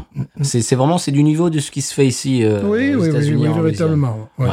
Ah bah magnifique, bah j'irai, en reprendre. Bah, en plus maintenant que tu me dis qu'il y a la brasserie directement là-bas, euh, j'irai parce que je crois qu'elle était assez chère dans le magasin en plus. Euh, Mhm. alors, je m'étais quand même fait plaisir par rapport aux étiquettes justement. Et ouais, j'en ai pris trois différentes et de mémoire, j'en ai déjà bu deux. Elles étaient, ouais, j'avais passé un super bon moment en les dégustant. euh, donc euh, ouais, j'avais juste pas compris le nom avec mon euh, ouais, Piggy. pas très bon. Piggy, Piggy, ouais, ouais, ok, j'en ai déjà prise effectivement. Ah, voilà, absolument. Ah non, Sur leur site, ils expliquent toute l'histoire du cochon, pourquoi ils se sont appelés ainsi, de ça. Ouais, tu devrais taper ça dans les moteurs de recherche. Tu verras, je pense que c'est vraiment pas très loin de chez En parlant, j'ai fini mon verre. Tu fais ça par exemple un samedi, j'imagine que la taproom, euh, j'imagine qu'ils incluent Ouais. les, les enfants, etc. Et vous faites une, une samedi, vous, tu t'assois dehors avec le gamin qui joue, machin. Et tu, euh, ce qui est génial dans une brasserie, tu vas dans la taproom et tu peux goûter, tu peux euh, des, des petits samples, euh, tu Des vois, fonds, ouais. des petits Mhm, fonds, genre un mhm. tout petit peu, tu vois, ils ont des. Puis tu vois, tu, tu demandes, ah tiens, euh, j'aime bien ce type de bière, qu'est-ce que vous avez qui s'en rapproche et tout. Puis ils te, peuvent te faire goûter des petits, vraiment une gorgée. Puis ah tiens, oui, c'est c'est vraiment c'est vraiment une expérience qui est, qui est complètement différente de de d'acheter ça en magasin et de, de ramener chez soi quoi. Mhm. Puis il n'y a pas meilleure période là en ce moment chez nous, là il fait beau, c'est l'été, euh, pour aller justement essayer de temps en temps de. J'irai. J'irai. Eh ben je, je voilà. promets, je, je le signe. Eh ben voilà. Très bien. Eh ben c'est c'est quelque chose qu'on fait assez régulièrement. Ouais, et qu'on va continuer à faire parce qu'il y a Absolument. quelques, Ah bah oui. quelques brasseries qu'on ne connaît pas. C'est vrai. Oh, Il y en a plein. Alors, en Louisiane, c'est la faudrait folie qu'on aille à la Nouvelle-Orléans, qu'on fasse deux Oui. ou trois brasseries. Qu'on n'a pas faite. Ouais. Il y en a plein. Il y a euh, ça c'est quoi? C'est Second Line. Ouais, Second euh, Library. Miel, on n'est pas encore allé. C'est quoi le, le- Il y en a un aussi où vraiment on trouve que, le, le- le- que leur bière à la brasserie, là, le Ah mais carré- Zonimash. Zonimash, non Zonimash. Brio carré. Ouais, Brio carré. Ouais, il y en a plein. Mais pff, Brio carré, j'ai l'impression c'est euh, c'est monsieur et madame qui font leur bière, Oui, ils c'est sont ça. ouverts de 18h à 19h30. C'est ça. Il y a trois tables Voilà, et trois tables. Tu t'assois. ça, ça je le sens bien Il y a une petite cour et c'est très très bon. Il faudrait qu'on se fasse ça là, Ouais. avant que nous reprenions l'école, car nous n'avons pas le droit de boire dans nos classes respectives. Non, malheureusement. C'est dommage. Quelle idée. Quelle idée. Eh gamin, c'est orange, orange, répète après moi. Ouais, Non, c'est cher pêche. c'est cher cher pêche. C'est pas cher payé. Alors qu'est-ce qu'on en dit au niveau des wawarons les garçons? Baron, bah écoute, je vais mettre euh, 17. Mhm. 17, bon. Je suis d'accord. Eh, C'est 17, c'est parfait. C'est-à-dire que c'est très bon. C'est pas, on n'est pas dans l'excellence excellence, mais on Mhm. Est juste avant l'excellence. Ouais, c'est- c'est c'est très bon. Euh, Il y a comme dans mon cerveau un encombrement dans ce type de bière, puisque lorsque je veux aller... euh, c'est un petit peu comme les lagers, tu sais, quand je veux aller taper dans une vraie lager, les lagers de deuxième zone, si elles sont toutes là sur l'étagère en même temps, je vais aller vers la meilleure, peut-être pas la meilleure, mais celle qui va me faire le plus plaisir. Ouais. Après, il y aurait que la Delirium euh, comme bière belge dans tout le supermarché. J'ai besoin d'une bière belge. J'ai besoin, ça c'est amusant. J'ai besoin d'une bière belge. J'ai besoin ma bière belge, s'il vous plaît, où est-elle Donc, là- trop de mal. donc là, j'irai vers ça, tu vois. Là, j'irai vers ça. J'ai besoin de bière belge. Ça, l'esprit VHS. j'en- peux plus de ces bières de merde. belge. Donnez-moi de la délirium, s'il vous plaît, je tremble. Oh, Donc, tu vois, si j'ai- monsieur l'éléphant, monsieur l'éléphant, donnez-moi ma bière. si j'étais dans J'ai des flashbacks. si j'étais dans cet état-là, tu vois, oui. Mais euh, il y a toujours sur cette liste, j'ai trois, quatre noms à mettre euh, avant, quoi. C'est c'est un petit peu le problème. Mais elles sont Ah, il y a le différentes. podium, il y a le podium. Parce Voilà. que, bon, qu'est-ce qui se rapproche dans, dans celle que tu as citée Qu'est-ce qui se rapproche de celle-là? Ah, Euh, de celle-là, pas beaucoup déjà. Et voilà. Duvel, allez, Duvel serait plus proche. Oui, Ouais, Duvel ouais, serait, voilà. serait le- C'est ça. Duvel Citra, ça serait peut-être le plus proche. ça serait la plus proche. D'ailleurs, à un moment donné, je, je me faisais fort de, de, de fêter euh, mon anniversaire. Chaque fois que, chaque fois que j'avais mon anniversaire, je m'achetais, je m'achetais, j'ai arrêté maintenant parce que je n'ai plus d'anniversaire. C'est plus l'anniversaire, non, c'est fini ça. Je ne vieillis plus maintenant. Non, non, on arrête. Je m'achetais un, un, un pack de 4 de Duvel. C'était pour dire, tu vois, Oh, si je voulais pour marquer le coup. voilà, si je voulais me célébrer, j'achetais un pack de 4 de Duvel, tu vois. Euh, et passe forcément celle-là. Donc c'est- pour ça. ouais. Tiens, en parlant de Duvel, euh, Creepers, ici on la trouve en canette. Oui. Ah ouais? Ah ouais, en grosse canette, grosse canette euh, noire. Puis euh, euh, j'ai vu un truc Ah ouais. qui me paraît pas comestible, qui était vendu chez euh, un spécialiste euh, d'importation de bière belge. euh, je ne sais plus, j'ai l'adresse email bon, pour les États-Unis. euh, qui me faisait une duvel avec du rhum. Je t'avais envoyé ce truc-là. J'ai Oui. dit, oh là là là. avec là, un truc jamaïcain. Euh, Voilà, duvel caribéenne. J'ai peut-être pas envie de tenter, là. Du vin jamaïcaine. Ouais, série limitée, c'était je sais plus combien de dollars, c'était assez cher la, la bouteille, 75 centilitres. Là, non, j'avais j'ai envie de conserver un bon souvenir de cette bière. Parce qu'ils sont restés. Même l'anniversaire, non. Voilà. Non. Parce qu'ils sont restés, oublier. ils sont restés pendant des années, en tout cas en dehors de leur zone de, de confort, ils sont restés pendant des années sur le- le- leur classique qu'on trouvait euh, régulièrement. Euh, et puis là, euh, d'un coup, je sais pas, depuis les années 2000, ils nous font, ils nous font des versions, euh, la vedette, ils nous font des, des- des- Il a 666 Ouais, que j'aimerais bien goûter, Ouais, moi. Ils, ils nous font des versions euh, euh, démultipliées. Alors bon, je trouve ça sympa, mais j'aime bien le côté trappiste Rochefort qui te sort trois bières, puis oh, on a retrouvé une vieille recette, euh, et puis La voilà. quatrième, La c'est tout. quatrième, et puis c'est tout. Qu'on n'a toujours pas aux États-Unis. Heureusement, on nous l'a, On l'a envoyé. on nous l'a envoyé. Je l'ai adoré. Je l'ai adoré. Tu, tu l'as goûté, celle-là, Creepers Écoute, je, je crois que oui, le nom me dit quelque chose. Je crois justement chez mon pote qui chez qui j'ai goûté la, la pirate, je crois que j'ai goûté là-bas. J'ai plus le, j'ai plus le souvenir malheureusement, mais le nom me dit quelque chose. C'est la triple extra, je crois Mhm. qu'elle s'appelle. Mhm. Euh, tiens, ton pote, est-ce qu'il nous écoute? Mais il écoute pas beaucoup de podcasts, Ah. hein, peut-être même pas du tout. Euh, Il y a des gens que j'ai pas réussi à convertir. J'ai plein de gens qui écoutent pas du tout VHS et Canapé dans mon entourage. C'est Mais quelle peu- indignité Ouais, Bah ouais, je sais. Mais comment peut-on? Enfin, voilà, va falloir les... Des fois, je suis surpris. T'as des gens qui disent Eh, mais t'es pas Creeper de VHS et Canapé J'ai un mec une fois dans mon magasin, il m'a entendu parler. Non. Il a dit Mais t'es pas euh, Creeper de VHS et Canapé Waouh si. C'est le début de la gloire. Waouh, ça c'est a, il a extraordinaire. dû entendre que je bossais dans le Luxembourg ou un truc comme ça, puis je sais pas, il se baladait, puis il m'a dit, il a reconnu ma voix, ça fait, ça fait toujours un peu, un peu bizarre, c'était rigolo. Waouh. C'est le début de la Mais, euh, gloire. Ah ça c'est Mais dans magnifique. mes proches, euh, non, dans mes proches, j'ai personne qui, même ma femme n'écoute pas mes podcasts, heureusement peut-être. mais euh, Pour sauver mais ton non, mariage. pas, ouais. Ouais, c'est pas très, c'est pas très écouté dans, dans mes, chez mes comparses. Moi, moi, ça, ça m'arrive tous les jours, mais c'est pas par rapport à. USA. C'est Monsieur par- Monsieur Stéphane, c'est pas parce que C'est- C'est c'est pas les podcasts. hier je suis encore allé au supermarché, tu vois, local pour acheter une pile, puis il y a un monsieur qui me fait bonjour et qui, qui appelle sa petite fille, hey, il est là, et donc euh, toute la, la, la file, Hey voilà. Il disait, ne me saluez pas, je suis mal rasé aujourd'hui. Stéphane, c'est Elvis quand il va au supermarché. Voilà, mais au supermarché, c'est tout. C'est-à-dire, je suis célèbre sur un rayon d'à peu près 12 km. Euh, écoute, c'est déjà ça, hein, moi, au bout de 10 mètres dehors, plus personne me connaît, donc. Mais pas pour Binous USA. mais, mais par rapport, évidemment. Mais c'est- marrant cette anecdote que quelqu'un t'ait reconnu à ta voix, ça c'est extraordinaire. Oui, c'est extraordinaire. Euh, Il il y a un auditeur qui nous avait raconté l'anecdote, qui s'était fait dingue. arrêter par un flic. Je sais plus ce qu'il avait fait. Euh, et et le, le- le flic lui dit de se, se ranger sur le côté et euh, il baisse la vitre et, il en- et le flic entend qu'il écoutait euh, ou il voit sur le tableau de bord, je sais plus comment, qu'il écoutait Binous et le flic lui dit vous écoutez Binous USA et le, le, le gars dit bah oui ah mais moi aussi ils ont discuté ils ont tapé la discute D'ailleurs, je suis bourré! ils ont tapé la discute et puis il a laissé il a laissé partir sans euh, Ah, sans rien quoi Ouais, on fait de la Eh, concurrence est certaine. convivial. On fait de la, bah, il vaut mieux, c'est bien de faire concurrence, certes. voilà, on fait de la concurrence certaine, nous. Et en parlant de ça, j'ai lu que vous avez dépassé le million de téléchargements. ouais. VHS, Ouais, ouais. le million. Le million, Ouais, le, million. le million. Ouais, ouais, c'était, ça fait un moment que je surveillais. Là, je surveillais plus trop ces derniers jours. Et là, je me suis connecté sur notre truc où on pose les, les émissions et je vois euh, le gros chiffre là. Je fais, waouh, ça y est, on a dépassé le million. euh, j'ai envoyé les messages aux copains et tout. Je dis, ah, les gars, on a dépassé le million de téléchargements, c'est incroyable. Donc euh, en 6 ans, moi, je me, quand- je, me- je me rends même pas compte en fait de c'est beaucoup, pas beaucoup. Oh, c'est énorme. où, voilà. Mais euh, je dis, ouais, un- symboliquement, tu te dis, c'est dingue. C'est parti vraiment des étapes où on se dit, putain, on a été téléchargé un million de fois, quoi. C'est énorme. Bon, c'est c'est six mois de on la te raconte, d'accord. Mais mais mais c'est énorme. Ouais, mais même rien que déjà 6 mois dans de la te raconte. C'est énorme. Bon, c'est. C'est quand tu vois le nombre de papis et mamies, tout ça, qui écoutent On de la te raconte et que tu te dis des gens qui ont écouté Steven Seagal et Chuck Norris, euh, ça fait quand même beaucoup. au départ, quand on a lancé tout ça, on jamais, je me suis jamais dit qu'on allait avoir un million de téléchargements sur des podcasts euh, comme ça. Donc c'est c'est fou. En plus, on s'amuse tout le temps, donc on ça fait pas partie de nos priorités de faire un million de téléchargements. C'est le mec qui se la pète un peu. Genre oui, je m'en fous un peu.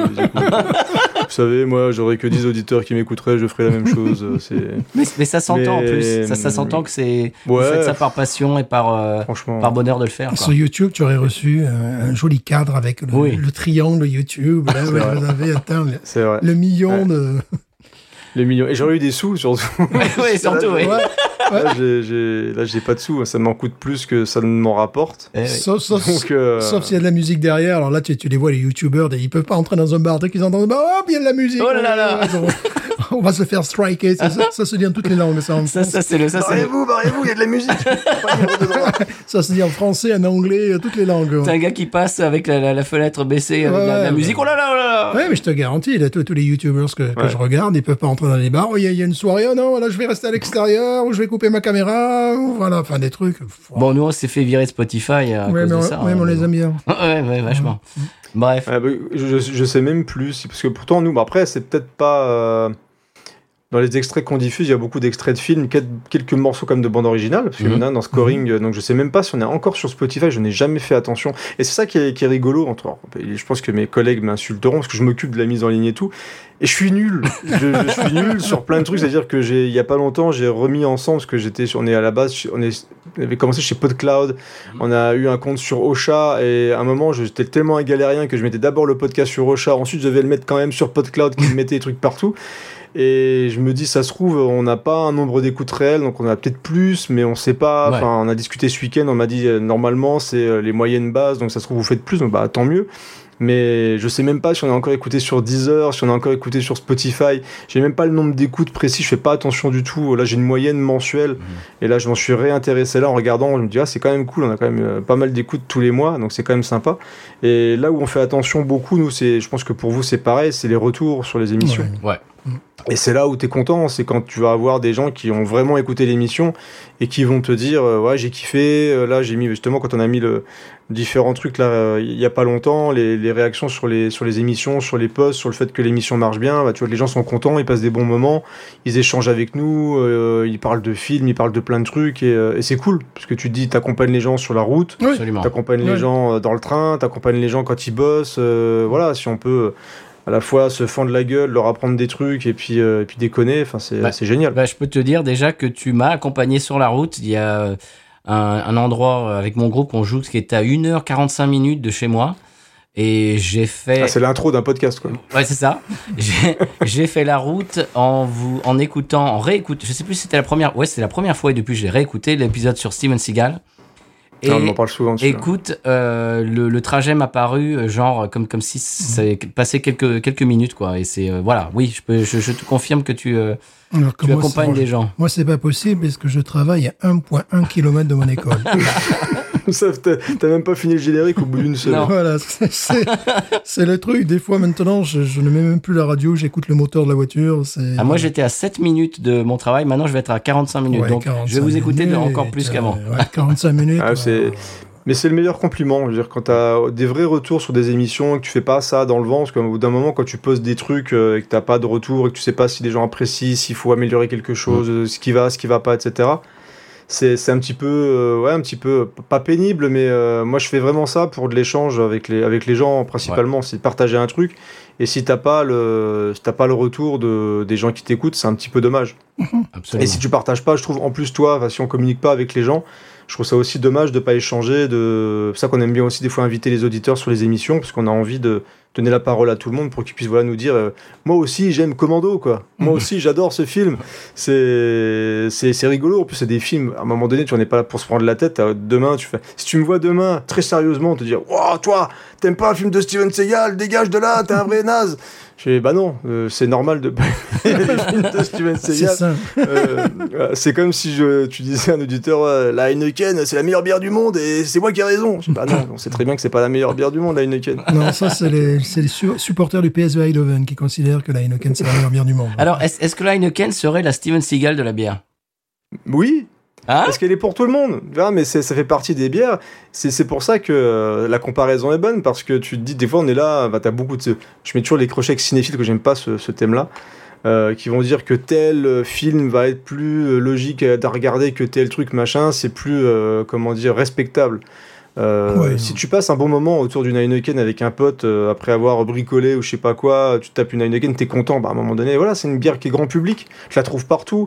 C'est des bières que tout le monde boit. Donc euh, voilà, après, ce qu'il faut, c'est un peu comme au cinéma, c'est des fois s'ouvrir un peu euh, et puis goûter peut-être d'autres bières aussi. Mais il n'y a pas de raison de détester la Heineken. Moi, J'imagine euh, regarder Fun in Acapulco avec Elvis avec un pack de Heineken. Là, ça doit être merveilleux. Elvis, il chante en espagnol. Vous avez jamais fait le film d'Elvis Euh, Voilà. Euh, non, je crois même pas, parce que moi, il y a- il y, a un film qui aurait pu rentrer dans le cadre là. Ça aurait été Booba Otep avec euh, Bruce Campbell, que, un film que j'aime beaucoup, euh, qui est vraiment un excellent film où il joue justement un soi-disant Elvis, Mhm. qui aurait vieilli, qui serait toujours vivant. et C'est un film. Vous l'avez vous l'avez vu celui-là? Euh, J'ai commencé l'autre jour. non. Ah ça Ah, c'est je- Ouais, il est, il est dans une maison de retraite. C'est ouais, c'est génial. Hein. C'est en fait tu joues, enfin tu es- c'est dans une maison de retraite effectivement, et donc tu as, alors j'ai plus le nom de tous les personnages, mais par exemple Bruce Campbell qui est le héros du, Ouais. de la trilogie Evil Dead de Sam Raimi joue un, lui il croit dur comme fer, donc il est le, le Elvis, le vrai Elvis qui l'a vieilli, il est en maison de retraite. Et en fait dans le film les anciens se font attaquer. C'est un super beau film sur la vieillesse, sur le temps qui passe et tout, euh, par une espèce de momie. euh, c'est un film d'horreur fantastique, euh, un peu dramatique aussi, où ils se font, où les anciens se font tuer par une espèce de momie. Et ce qui est marrant, c'est que sur un, un plot de départ qui est très nanardesque, mais vraiment tu peux tomber facilement dans le n'importe quoi absolu. Ils ont réussi à faire un très beau film, très digne sur la vieillesse, et justement, je trouve que Bruce Campbell en Elvis, il est excellent. Donc, euh, ouais, c'est un film que je ne peux que conseiller, euh, même aux personnes qui écoutent l'émission. C'est un très chouette film. Bah voilà. Booba Otep. Il faut savoir qu'en 1990, la première fois que je suis venu aux États-Unis, il y avait encore pas mal de gens qui pensaient qu'Elvis n'était pas mort. Ça faisait 13 ans qu'il est mort, il était mort et enterré, mais Ouais. il y avait des gens, et notamment il y avait un gars euh, qui était le, le cousin d'un copain qui arrêtait pas de me dire Et si euh, c'était c'était sa thèse de base, il voulait il tenait absolument à ce qu'Elvis soit soit vivant. Tu vois, bon, c'était Bah, C'était basé là-dessus, ouais, justement, sur cette légende euh, que Elvis ne serait encore vivant. voilà, c'était lui, il était complètement là-dedans. Bah, c'est marrant parce qu'il y a deux jours, je t'ai envoyé une vidéo, Stéphane, sur YouTube. oui, que C'était Elvis, il a trouvé Elvis. Bah, en fait, que j'avais déjà vu d'ailleurs. Ouais, c'est- euh, il est quoi ce gars? Il est, il est pré- ouais, prédicat- ouais, pasteur. ouais, pasteur, ouais. Et le, le truc, le, le truc de la vidéo, c'est que c'est en fait c'est Elvis qui, s'est, euh, qui, qui a, qui a fait semblant d'être mort et puis maintenant il est pasteur et tu vois Ah le ouais. gars en train de chanter. C'est vrai qu'il a une voix qui, qui oui, s'apparente à celle d'Elvis. une façon de bouger. Ouais, encore pas trop. Ah, enfin, bon. d'un Elvis qui aurait vieilli, quoi. Ouais. Voilà, qui a 70 ans aujourd'hui. C'est l'avantage. Voilà. Il y a des gens qui ont des morts de pas quoi, qu'Elvis Ouais, est encore vivant. bah, évidemment, maintenant, ça devient de plus en plus difficile. Oui. de plus en plus difficile. Comme Voilà. dirait Pierre Dac, plus, Ouais. plus ça va, moins il y aura des gens qui ont, qui ont- connu Napoléon. Ouais, Bah, c'est pareil. ben là, c'est pareil. En 1990, c'était encore, euh, tu vois, Elvis aurait eu, eu 55 ans, quoi, tu vois, à l'époque. Donc, il y avait Ouais, ça reste un, ça Ah reste un ouais, peu Ouais, ouais, il y en a qui étaient là. hein, non. Et puis, bon, il y avait euh, un acteur euh, qui... euh, comment il s'appelle cet acteur qui, qui tu sais, le, le- Gérard Hulk- Depardieu. Hulk en français, là, tu vois. Le, le, le- Lou Ferrigno Lou le- Pas lui, l'autre, celui qui jouait le, scien- le scientifique, qui se transformait en Louis Ferrigno, justement. Ouf, alors moi Ah, je connais c'est- que Lou Ferrigno. Euh, Ah, c'est un gars qui est super connu, qui a été Ah, justement, ah, qui a tourné, Creepers, Creepers. qui a tourné avec Presley. Ah non, ça me, ça me dit rien du Justement, tout. celui, je- celui qui, roule, qui, qui joue le rôle du scientifique, je l'ai vu dans des nanars avec Elvis, il était là, il était quoi. Et lui, lui, il croyait dur comme fer qu'Elvis était, était en vie, et justement, il faisait partie de, de ses promoteurs, de, voilà. Waouh. Et ouais, c'était un gars qui avait tourné avec lui, tu vois. Je sais plus quel nanar de Presley j'avais dû voir, euh, début, des, des- début des 60s, parce que c'est bien les nanars de Presley, ils se ressemblent tous les uns après les autres. quoi. Oh, c'est T'as- affreux. T'as jamais le vrai méchant, mais il y a toujours Elvis qui, qui danse, qui, qui chante, tout ça. Peut-être toujours une jolie fille Oui, euh, qui tombe, euh, plusieurs, tout qui ça. tombe euh, pour Elvis. Mais c'est- C'est vrai qu'il jouait mal. hein. Il y a eu une époque, alors je sais plus c'était quand, mais j'étais assez petit, où il y avait un anniversaire, je pense, de la mort d'Elvis, où il y avait plein de reportages, plein de trucs, et ils rediffusaient sur je sais plus quelle chaîne des films où il y avait Elvis, et ma grand-mère regardait ça. C'est un moment où je- j'étais beaucoup chez ma grand-mère. Et du coup, j'ai vu pas mal de films d'Elvis. C'est vrai qu'ils sont tellement inter- interchangeables que tu sais même Oui. plus Oui. forcément quel film t'as C'est vu. nanardesque quoi. Soit, soit il est pilote euh, de, de rallye, soit Ouais. il est, euh, je sais pas quoi, il fait du ski soit il est nautique. aviateur, soit il fait... ouais, ouais, voilà, c'est toujours... Mais c'est Elvis, quoi. Voilà. Voilà. Et- c'est- toujours. Il c'est est la- toujours il bien chante coiffé, toujours. voilà, il chante, euh, il Et les femmes tombent. voilà, il chante en Les espagnol, femmes il chante en ouais. allemand. et en, général, il chante euh, au bord de la piscine, en Oui, général. normal, ouais. Ouais, il est- Bah, Rocky ne chante pas au bord de la c'est piscine. vrai. C'est vrai. qu'est-ce que- Franchement. Ouais, c'est- triste. Quoi. C'est- Eh oui, je crois que c'est un, petit peu ce qui a, bah, moi à mon avis, qui, qui a créé un petit peu son, bah, qui a un peu désintégré son âme, quoi, parce que quand, quand les, les, les- les 10 ans dans ta vie tu es dans ta trentaine, dans le début, milieu de vingtaine euh, jusqu'au milieu de ta trentaine, où tu es dans la force de l'âge, tu as de l'énergie et tout, et, on- et il était obligé de faire ces c'était- nanars. euh, C'était les super scopitones, quoi. Enfin, les- les- les- mais voilà, c'était nul. Voilà, avec euh, la, la, euh, RCA sortait euh, le, le, la BO. qui- Voilà, la BO. mais la BO avec des chansons, mais imbitables. Naze, justement, Ah, fun. C'était devenu une marque, hein, de toute façon. Voilà. Ça. Je pense que mais je pense que ses agents ont beaucoup joué là-dessus. Il Ah, semblerait, j'ai pas vu moi le film de Baz Luhrmann, euh, mais il semblerait qu'il était pas super bien entouré, quoi. Ah, non. euh, Ah, C'est Voilà. ça qui est amusant, par exemple, le film Fun in Acapulco, qui est peut-être un des summums de la connerie, quoi. Et, euh, J'ai commencé à le regarder l'autre jour. Et tu as euh, l'album, tu as une chanson rajoutée, et la chanson rajoutée est fantastique. C'est Slowly but Surely, avec les, les, les- les guitares, tu sais, avec le, le, le, le son fuzz. ouais. C'est tout ça, mais elle est pas dans le film. Dans le film, tu as Elvis qui chante en espagnol, qui, qui, qui- Parce qu'ils ils devaient avoir un trou sur la BO, il leur en manquait une et euh, ils ont mis ça. Je sais pas, c'était vraiment 13 plus 2, tu vois, et tu as, cette chanson, Slowly But Surely, qui, était vraiment sa tranchée, quoi. C'était du rock'n'roll, quoi, véritablement. Avec fuzz guitare, c'était à l'époque, surtout, c'était en 63 ou 64, c'est vraiment tout début de, de, de, de 64, je pense, de, de ce style de guitare. Ouais. Et tout le reste, c'est de la merde, quoi. Ben, c'est ce que tu disais, Creepers, il était très mal entouré. Il avait son, son manager qui ne voyait que l'argent, c'est-à-dire euh, Mm. tout, tout, tout ce qui est euh, artistique, euh, mais vraiment, il n'en avait rien à cirer. Pour lui, c'était que les dollars. Et les, les, autres personnes dans son entourage, c'était des gens qui étaient yes men, c'est-à-dire qu'ils payaient, en fait, c'était des amis euh, de longue date, mais c'était c'était lui qui payait leur salaire. ouais, ouais. Et donc, à chaque Bah, fois qu'il disait n'importe quoi, bah, il disait oui, parce qu'il leur payait leur salaire. Bon, c'est une bah, comme ça que tu arrives à jouer dans des gros, des, dans des gros nanars euh, qui, ne, qui ne fonctionnent qu'avec ton image. Quoi. Donc, Mhm. ils ont pris n'importe quel scénario que personne ne voulait. Ils ont mis Elvis dessus, ça cartonnait, parce qu'il y avait Elvis dedans. Quoi. Donc, du coup, il a pris, il a pris l'argent, certains en ont profité.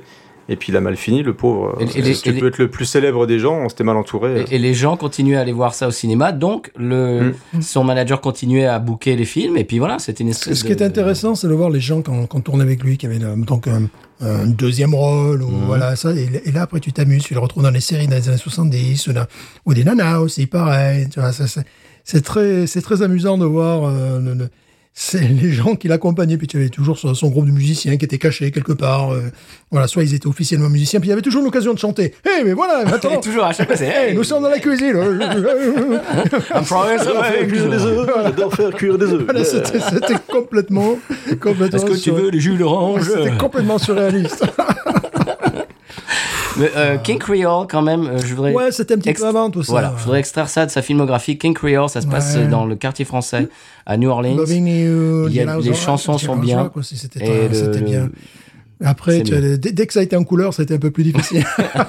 bah, dès qu'il est revenu de l'armée, déjà. ouais.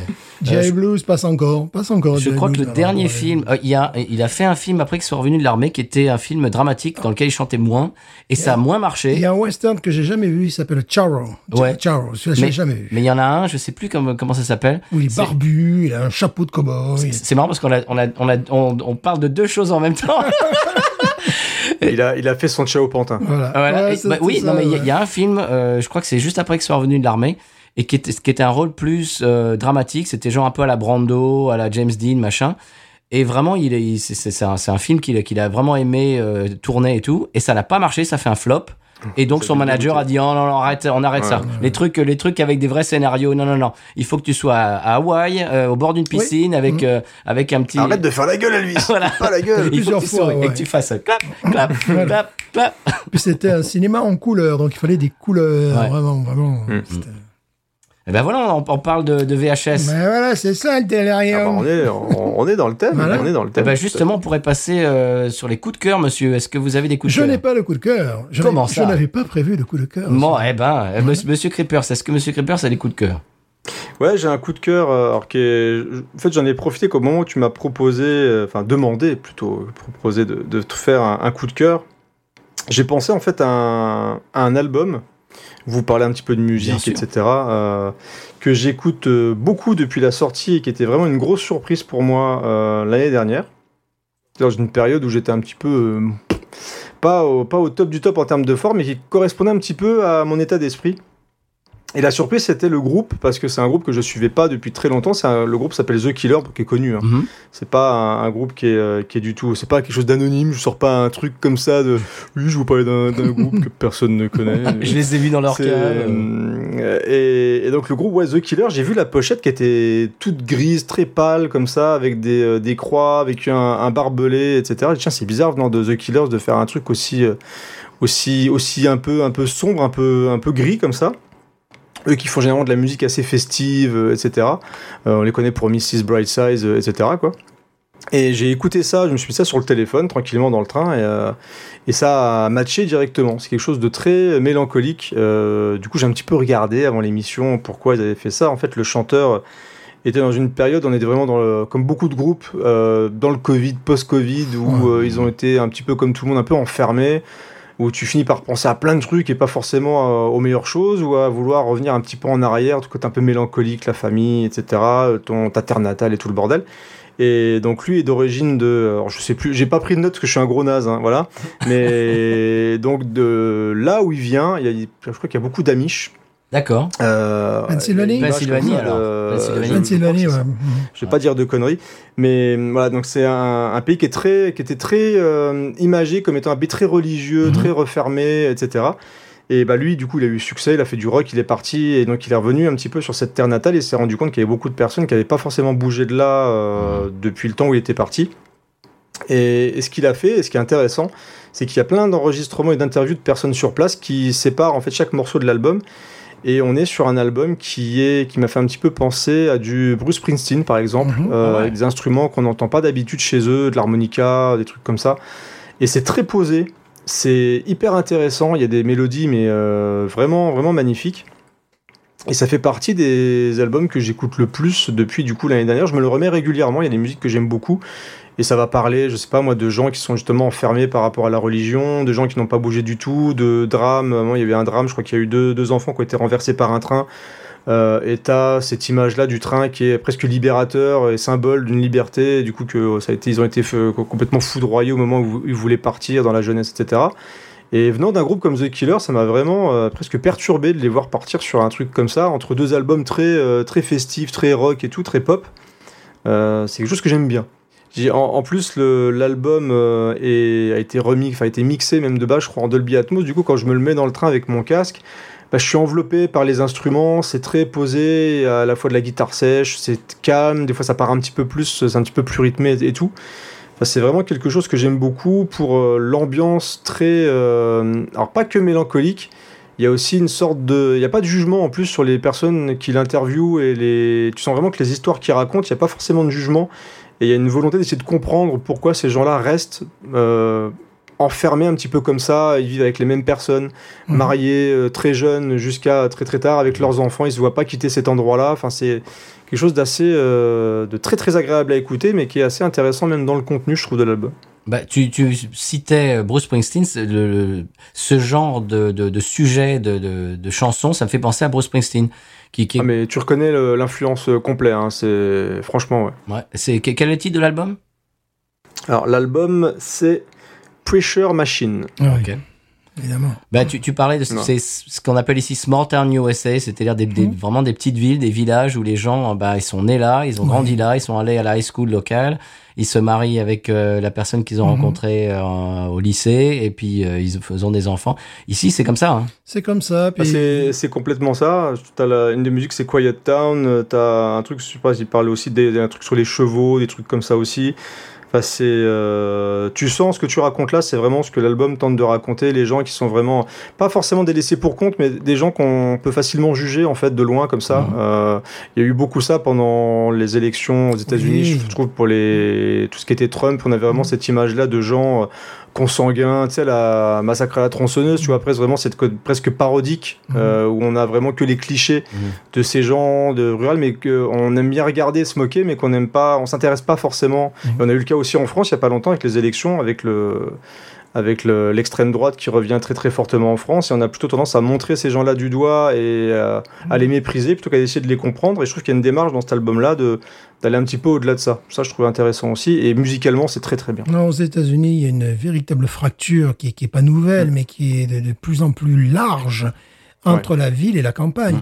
Tu vas à la Nouvelle-Orléans, c'est du grand, c'est- du grand chic d'avoir le drapeau euh, des, des, des fiertés, euh, tu vois, notamment dans les brasseries, hein, Mm. dans les brasseries, tout ça. Oui. Et ici, c'est euh, le drapeau euh, Trump, quoi. Qui, qui- qui- oui, et les drapeaux, genre, on soutient les, les- les- la police. Oui, voilà, des, des choses ça, comme ça. Mais un endroit qui m'avait complètement interloqué, c'était justement en Géorgie, tu as Atlanta, qui est une des villes les plus dynamiques, qui est énorme, qui est une ruche énorme.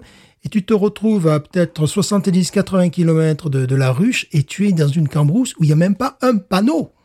C'est-à-dire que tu es obligé de t'arrêter pour demander aux gens, mais où est-ce que je vais? Parce que là, je ne sais plus où je vais. Quoi. Les gens te disent, ben là, vous continuez sur, euh, sur 200 mètres, vous allez atteindre telle, telle station-service et après, vous tournez à droite. Il n'y a même pas une indication. Alors que tu es à Atlanta, tu as huit fils de bagnole de chaque côté. Et c'est, je dirais pas, je, pense pas qu'on gagnera sur le long terme à vivre autant séparés, tu vois, parce qu'il y a presque une, je parlais de dire une posture, mais c'est que le, le- cette volonté d'afficher automatiquement cette euh, façon d'être, moi je suis euh, ultra libertaire, je veux que ça se passe comme ça, tu vois, c'est à côté un peu, je veux de montrer que moi je, ouais, je vais dire, euh, je sais pas, je vais supporter n'importe qui ou euh, je vais condamner n'importe quoi, et euh, ces gens-là, ça va être ouais, les, les pro-Trump entre guillemets, c'est, ça va être que automatiquement que des connards, tu vois, entre guillemets. Mhm. Je, je suis pas sûr qu'on gagnera à, automatiquement dès que quelque chose se passe à condamner ces gens-là ou à ne pas essayer de les comprendre. Et plus on avance là, malheureusement, j'ai l'impression que plus la fracture, comme tu le dis, se fait. Et on le voyait beaucoup aux États-Unis, on s'en moquait beaucoup en France. Mhm. Euh, cette façon-là d'avoir des gens comme ça, de pas réussir à communiquer et tout, et on y arrive euh, beaucoup Ouais. et très très vite et hum, ça me dérange un peu et je sais que j'aime bien ce type de ce type de choses j'aime bien des fois me poser écouter des trucs euh, qui bon, pas qui me font forcément réfléchir mais je me dis on est vraiment dans une période qui est assez assez trouble Mhm. Quand on voit qu'on peut même se faire menacer des fois parce qu'on va supporter un film sur Twitter c'est quand même assez dramatique mais mais vraiment au sens large dans la vie réelle et publique tu, tu vois quand même qu'il y a cette façon qu'on a à ne plus du tout s'écouter Ouais. euh, et on arrive dans des extrêmes dans les deux c'est-à-dire ceux qui vont vraiment condamner beaucoup trop vite et ceux qui vont peut-être attaquer beaucoup trop fort mais on a cette façon de juger les gens euh, Surtout qu'ici, il n'y a, y pas de classe rapide. intermédiaire. Il y a pas, il y a pas de. En Ouais. France, il peut y avoir des, des, des matelas entre, entre les différents partis, tu vois, des, des, des ponts, des passages, ça. Ici, il n'y a pas. Ah, c'est, c'est- ici, c'est manichéen. C'est, C'est euh. 1 ou 0. C'est genre. Ouais. euh, c'est... Il y a par exemple, il y a le gouverneur de Louisiane qui est, qui est démocrate, qui a été réélu. Il a mis juste un petit panneau là, à la- à la sortie d'un pont. Il savait très bien qu'il allait se faire, qu'il allait prendre une raclée ici. Mais il s'en fout parce que à la Nouvelle-Orléans, il a un quartier où 99, 99% des gens vont voter pour lui. Il y a quand même eu des, des, des- votes lors des précédentes élections. Je sais pas pour euh, le- le- lorsque Trump a été élu la première fois, il y avait quand même des gens qui avaient voté à 99% Clinton dans certains quartiers de la Nouvelle-Orléans et qui ont voté ici à euh, généralement 77-78% pour Trump. Donc c'est Oui, vraiment une fracture, euh, c'est- énorme. C'est pas 50 c'est Non. pas 50 40 non non non. Mais moi, moi, ce que je vois depuis qu'on est arrivé, c'est que depuis Trump, il y a euh, on- maintenant on parle politique. C'est-à-dire qu'avant on le garde un peu euh, pour soi et puis on est on était ensemble et machin. Et, et depuis Trump, il y a des gens qui me disent ah ouais mais toi de toute façon euh, t'es euh, t'es démocrate et puis euh, machin t'es t'es mon démocrate préféré. Tu vois c'est maintenant on parle de politique. En, voilà mais, je, mais, je trouve ça un peu dommage mais de- ouais, de- et c'est de façon si tu veux c'est de façon on juge on, on juge maintenant les gens Ouais, ouais. avec leur Mhm. affiliation politique et on en parle ouvertement Ouais. alors qu'avant tout le monde il y s'en foutait. Il y avait une possibilité de bascule en plus à l'époque. Moi, j'a- j'avais un très bon ami à moi qui était républicain et qui disait au bout d'un moment, bon, ça va les républicains, euh, je vais voter démocrate. Tu vois, qui était capable Oui, de faire ça, de, voilà. faire, de, de faire la balance. C'est Maintenant, ça fait partie de ton identité. Ouais, c'est complètement Ouais, Et c'est tout. Et tu et c'est c'est comme euh, c'est c'est PSG Marseille, c'est enfin Ouais, tu vois, c'est c'est- toi c'est t'es soit l'un ou soit l'autre. Ouais, ouais. C'est-à-dire Et surtout, c'est comme si tu ne pouvais pas en sortir. C'est ça. C'est-à-dire Ah que oui. euh, c'est ces gens qu'on qu'on voit dans la misère euh, et qu'on aime laisser dans la misère justement parce qu'on les regarde un petit peu de travers et limite ils l'ont cherché, c'est un peu de leur faute.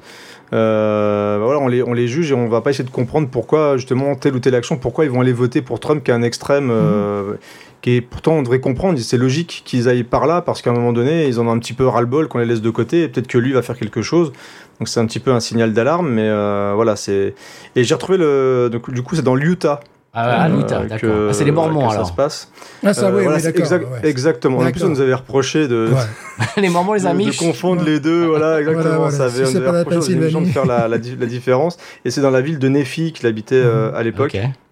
Et euh, donc voilà, c'est un, un État qui est très affilié justement sur les les, les Mormons et, et donc ça l'avait intéressé de retourner là-bas pour voir, pour voir ça quoi. Donc désolé d'avoir mis un peu trop de sérieux peut-être. Non, non, sur non, non, c'est bien, c'est bien. Écoute, la, arriver la- là. la discussion Mais, part où, où Ouais. elle part. Euh, L'Utah, qui est un des plus beaux États des États-Unis, c'est absolument magnifique pour la nature, je parle. Mm. C'est tu as des décors, justement là, tu as des décors western de, de folie. Ouais, C'est- ça ressort dans quelques musiques d'ailleurs Ouais. aussi. euh. C'est sublime.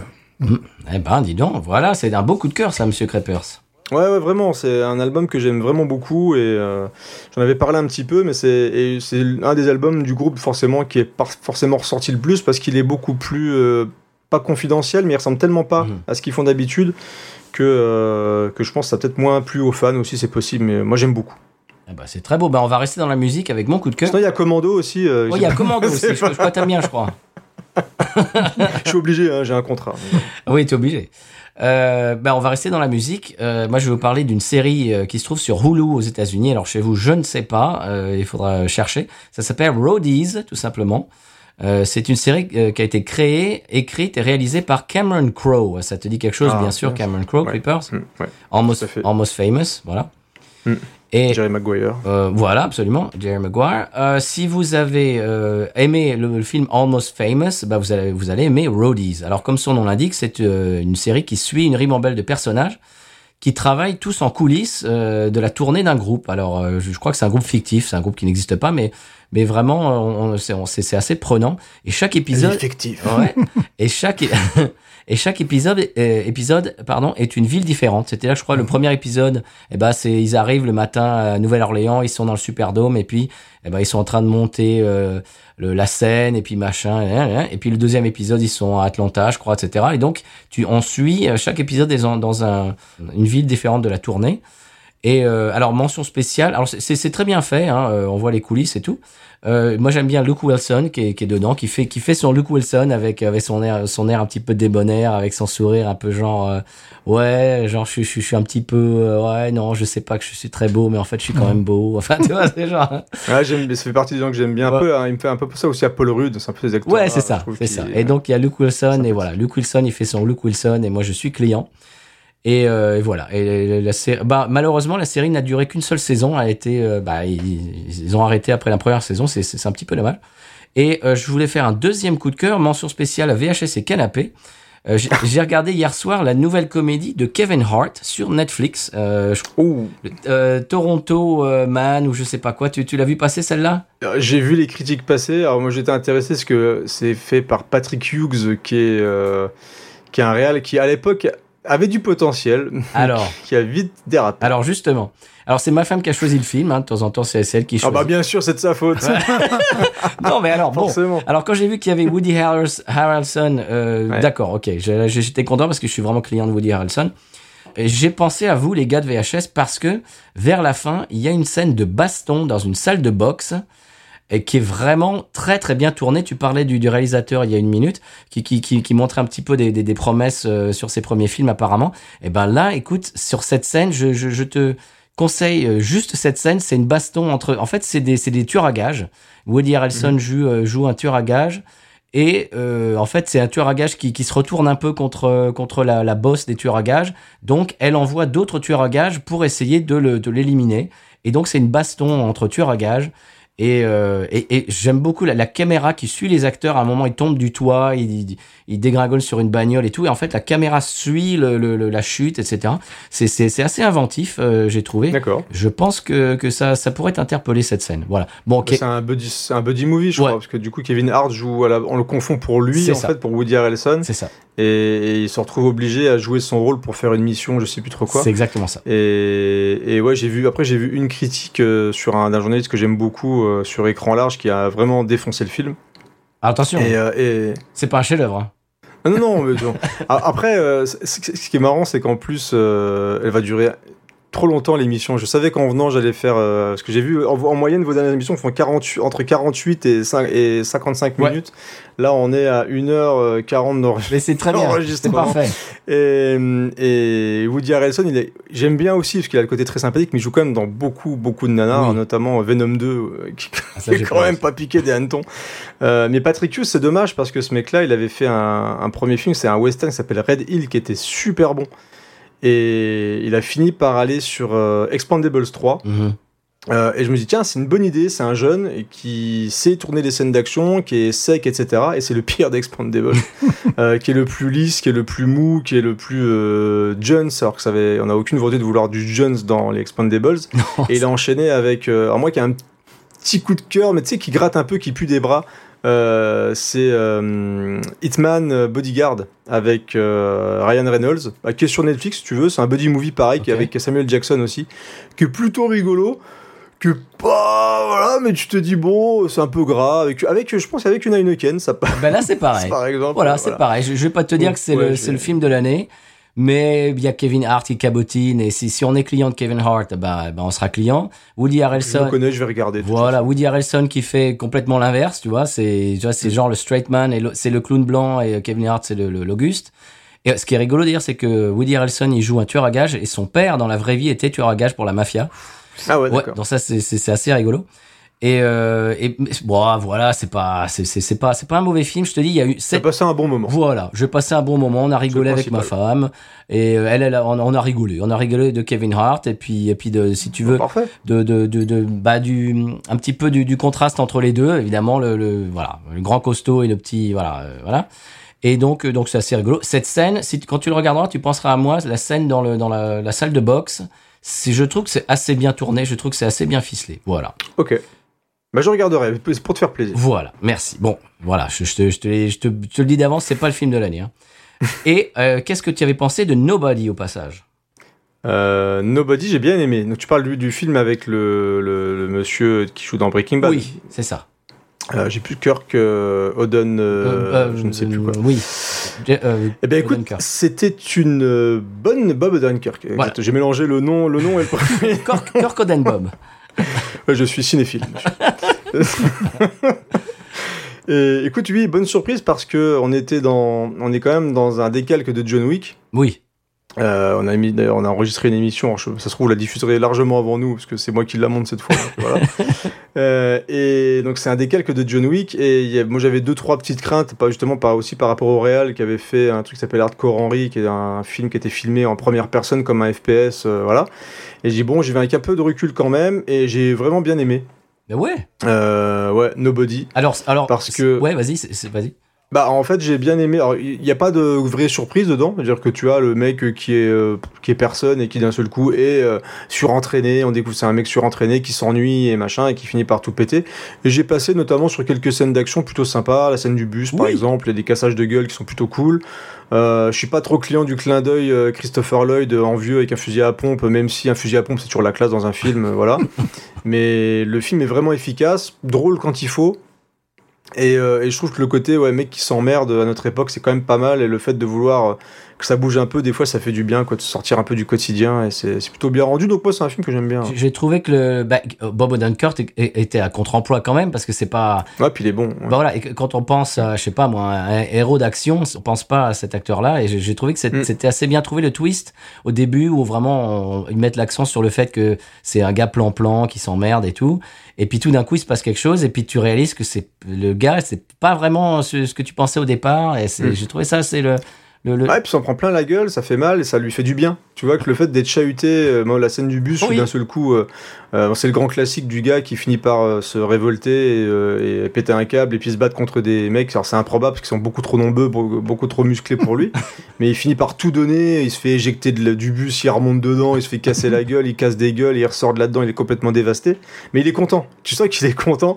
Quand il, sort de la scène de baston, il est en sang, il est tout pété, mais il est heureux d'avoir d'avoir dit merde, quoi. Voilà, c'est ça, c'est moi en moi fait. il se fait pas chier. C'est plutôt bien rendu. Ouais, voilà, non, c'est. En plus, t'as vraiment la, la rengaine du début, je trouvais plutôt bien faite. Le côté, la routine du, du film est, est plutôt bien rendu. Donc, c'est. Non, c'est un chouette film. C'est le film parfait pour euh, se détendre et boire. Pareil, on parle toujours de la, de la mais tu bois une bonne binouse devant ce, ce film-là, c'est idéal, c'est parfait. Absolument. Bah voilà, parce que je, je sais pas si vous en aviez parlé dans VHS et Canapé, je voulais avoir un petit peu tes impressions parce que c'est c'est un film qui m'avait qui m'avait surpris, voilà. Parce que je Bah, du coup, on en parle dans l'émission sur John Wick parce que ça fait partie des, des, des productions qui, bah, qui surfent sur le succès d'une, euh, d'un succès surprise d'ailleurs d'un film d'action.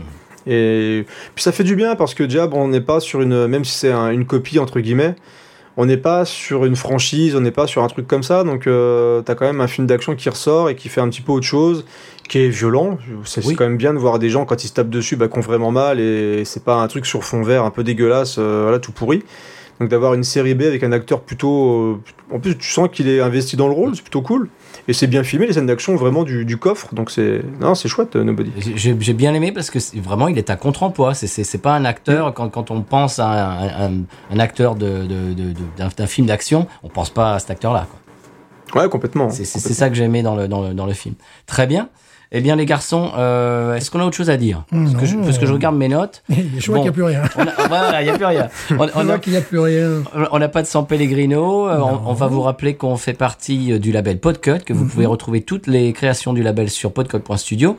Également aider sur patreon.com slash podcut.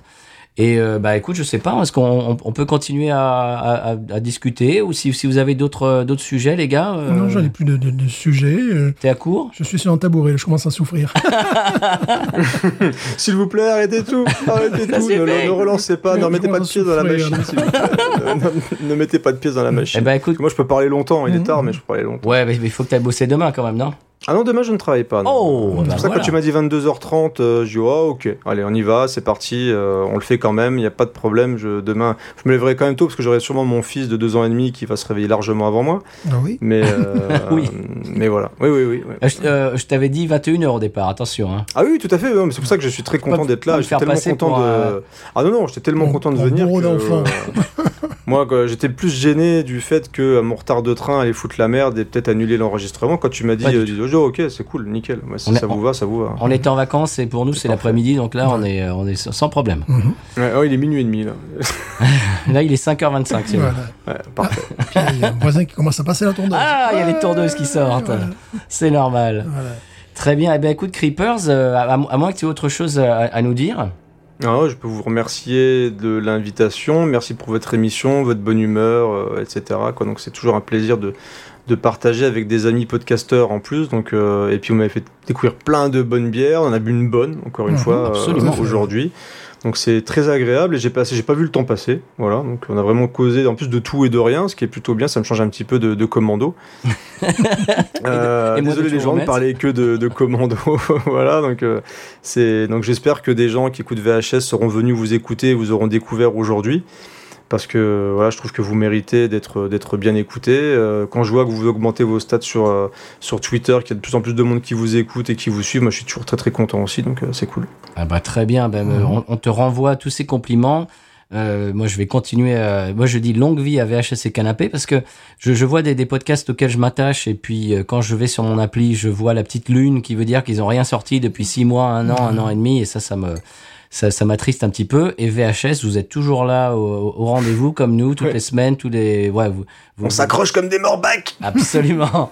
Donc, je, je vraiment, c'est, je, je vous remercie de votre euh, créativité et de, de, bah, de votre, euh, comment dirais-je, du, du fait que vous sortiez des choses très souvent, Constance. de votre constance, de votre Ah créativité, de votre motivation et, et de votre bonne humeur. Voilà, c'est, c'est comme les, les gens nous disent que quand ils nous écoutent, ils ont l'impression d'être avec des potes. Ben moi, c'est pareil, je vous écoute.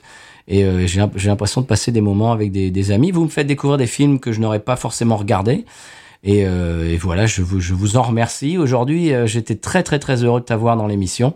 Tu fais partie des podcasteurs que, que, que j'écoute depuis un bon moment et que, que j'apprécie beaucoup. Et c'était euh, voilà, j'avais l'impression Ouais, d'avoir un petit peu une euh, célébrité dans, l'émission. Je m'apprécie beaucoup. Voilà. Ah bon, on a ça en commun. Voilà. Eh ben voilà, ça sera Quel le mot, connard je suis. ça sera le mot de la fin. Euh, autre que le mot de la fin que nous avons toutes les semaines Oui, et que Stéphane va nous prodiguer. évidemment. Big news. Ah, c'est magnifique. Ain't nothing turns me on more than a, a big patat. Oh, I like that patat. I like the patats too big. look at her go, look at her go. I like both the Wish it it it.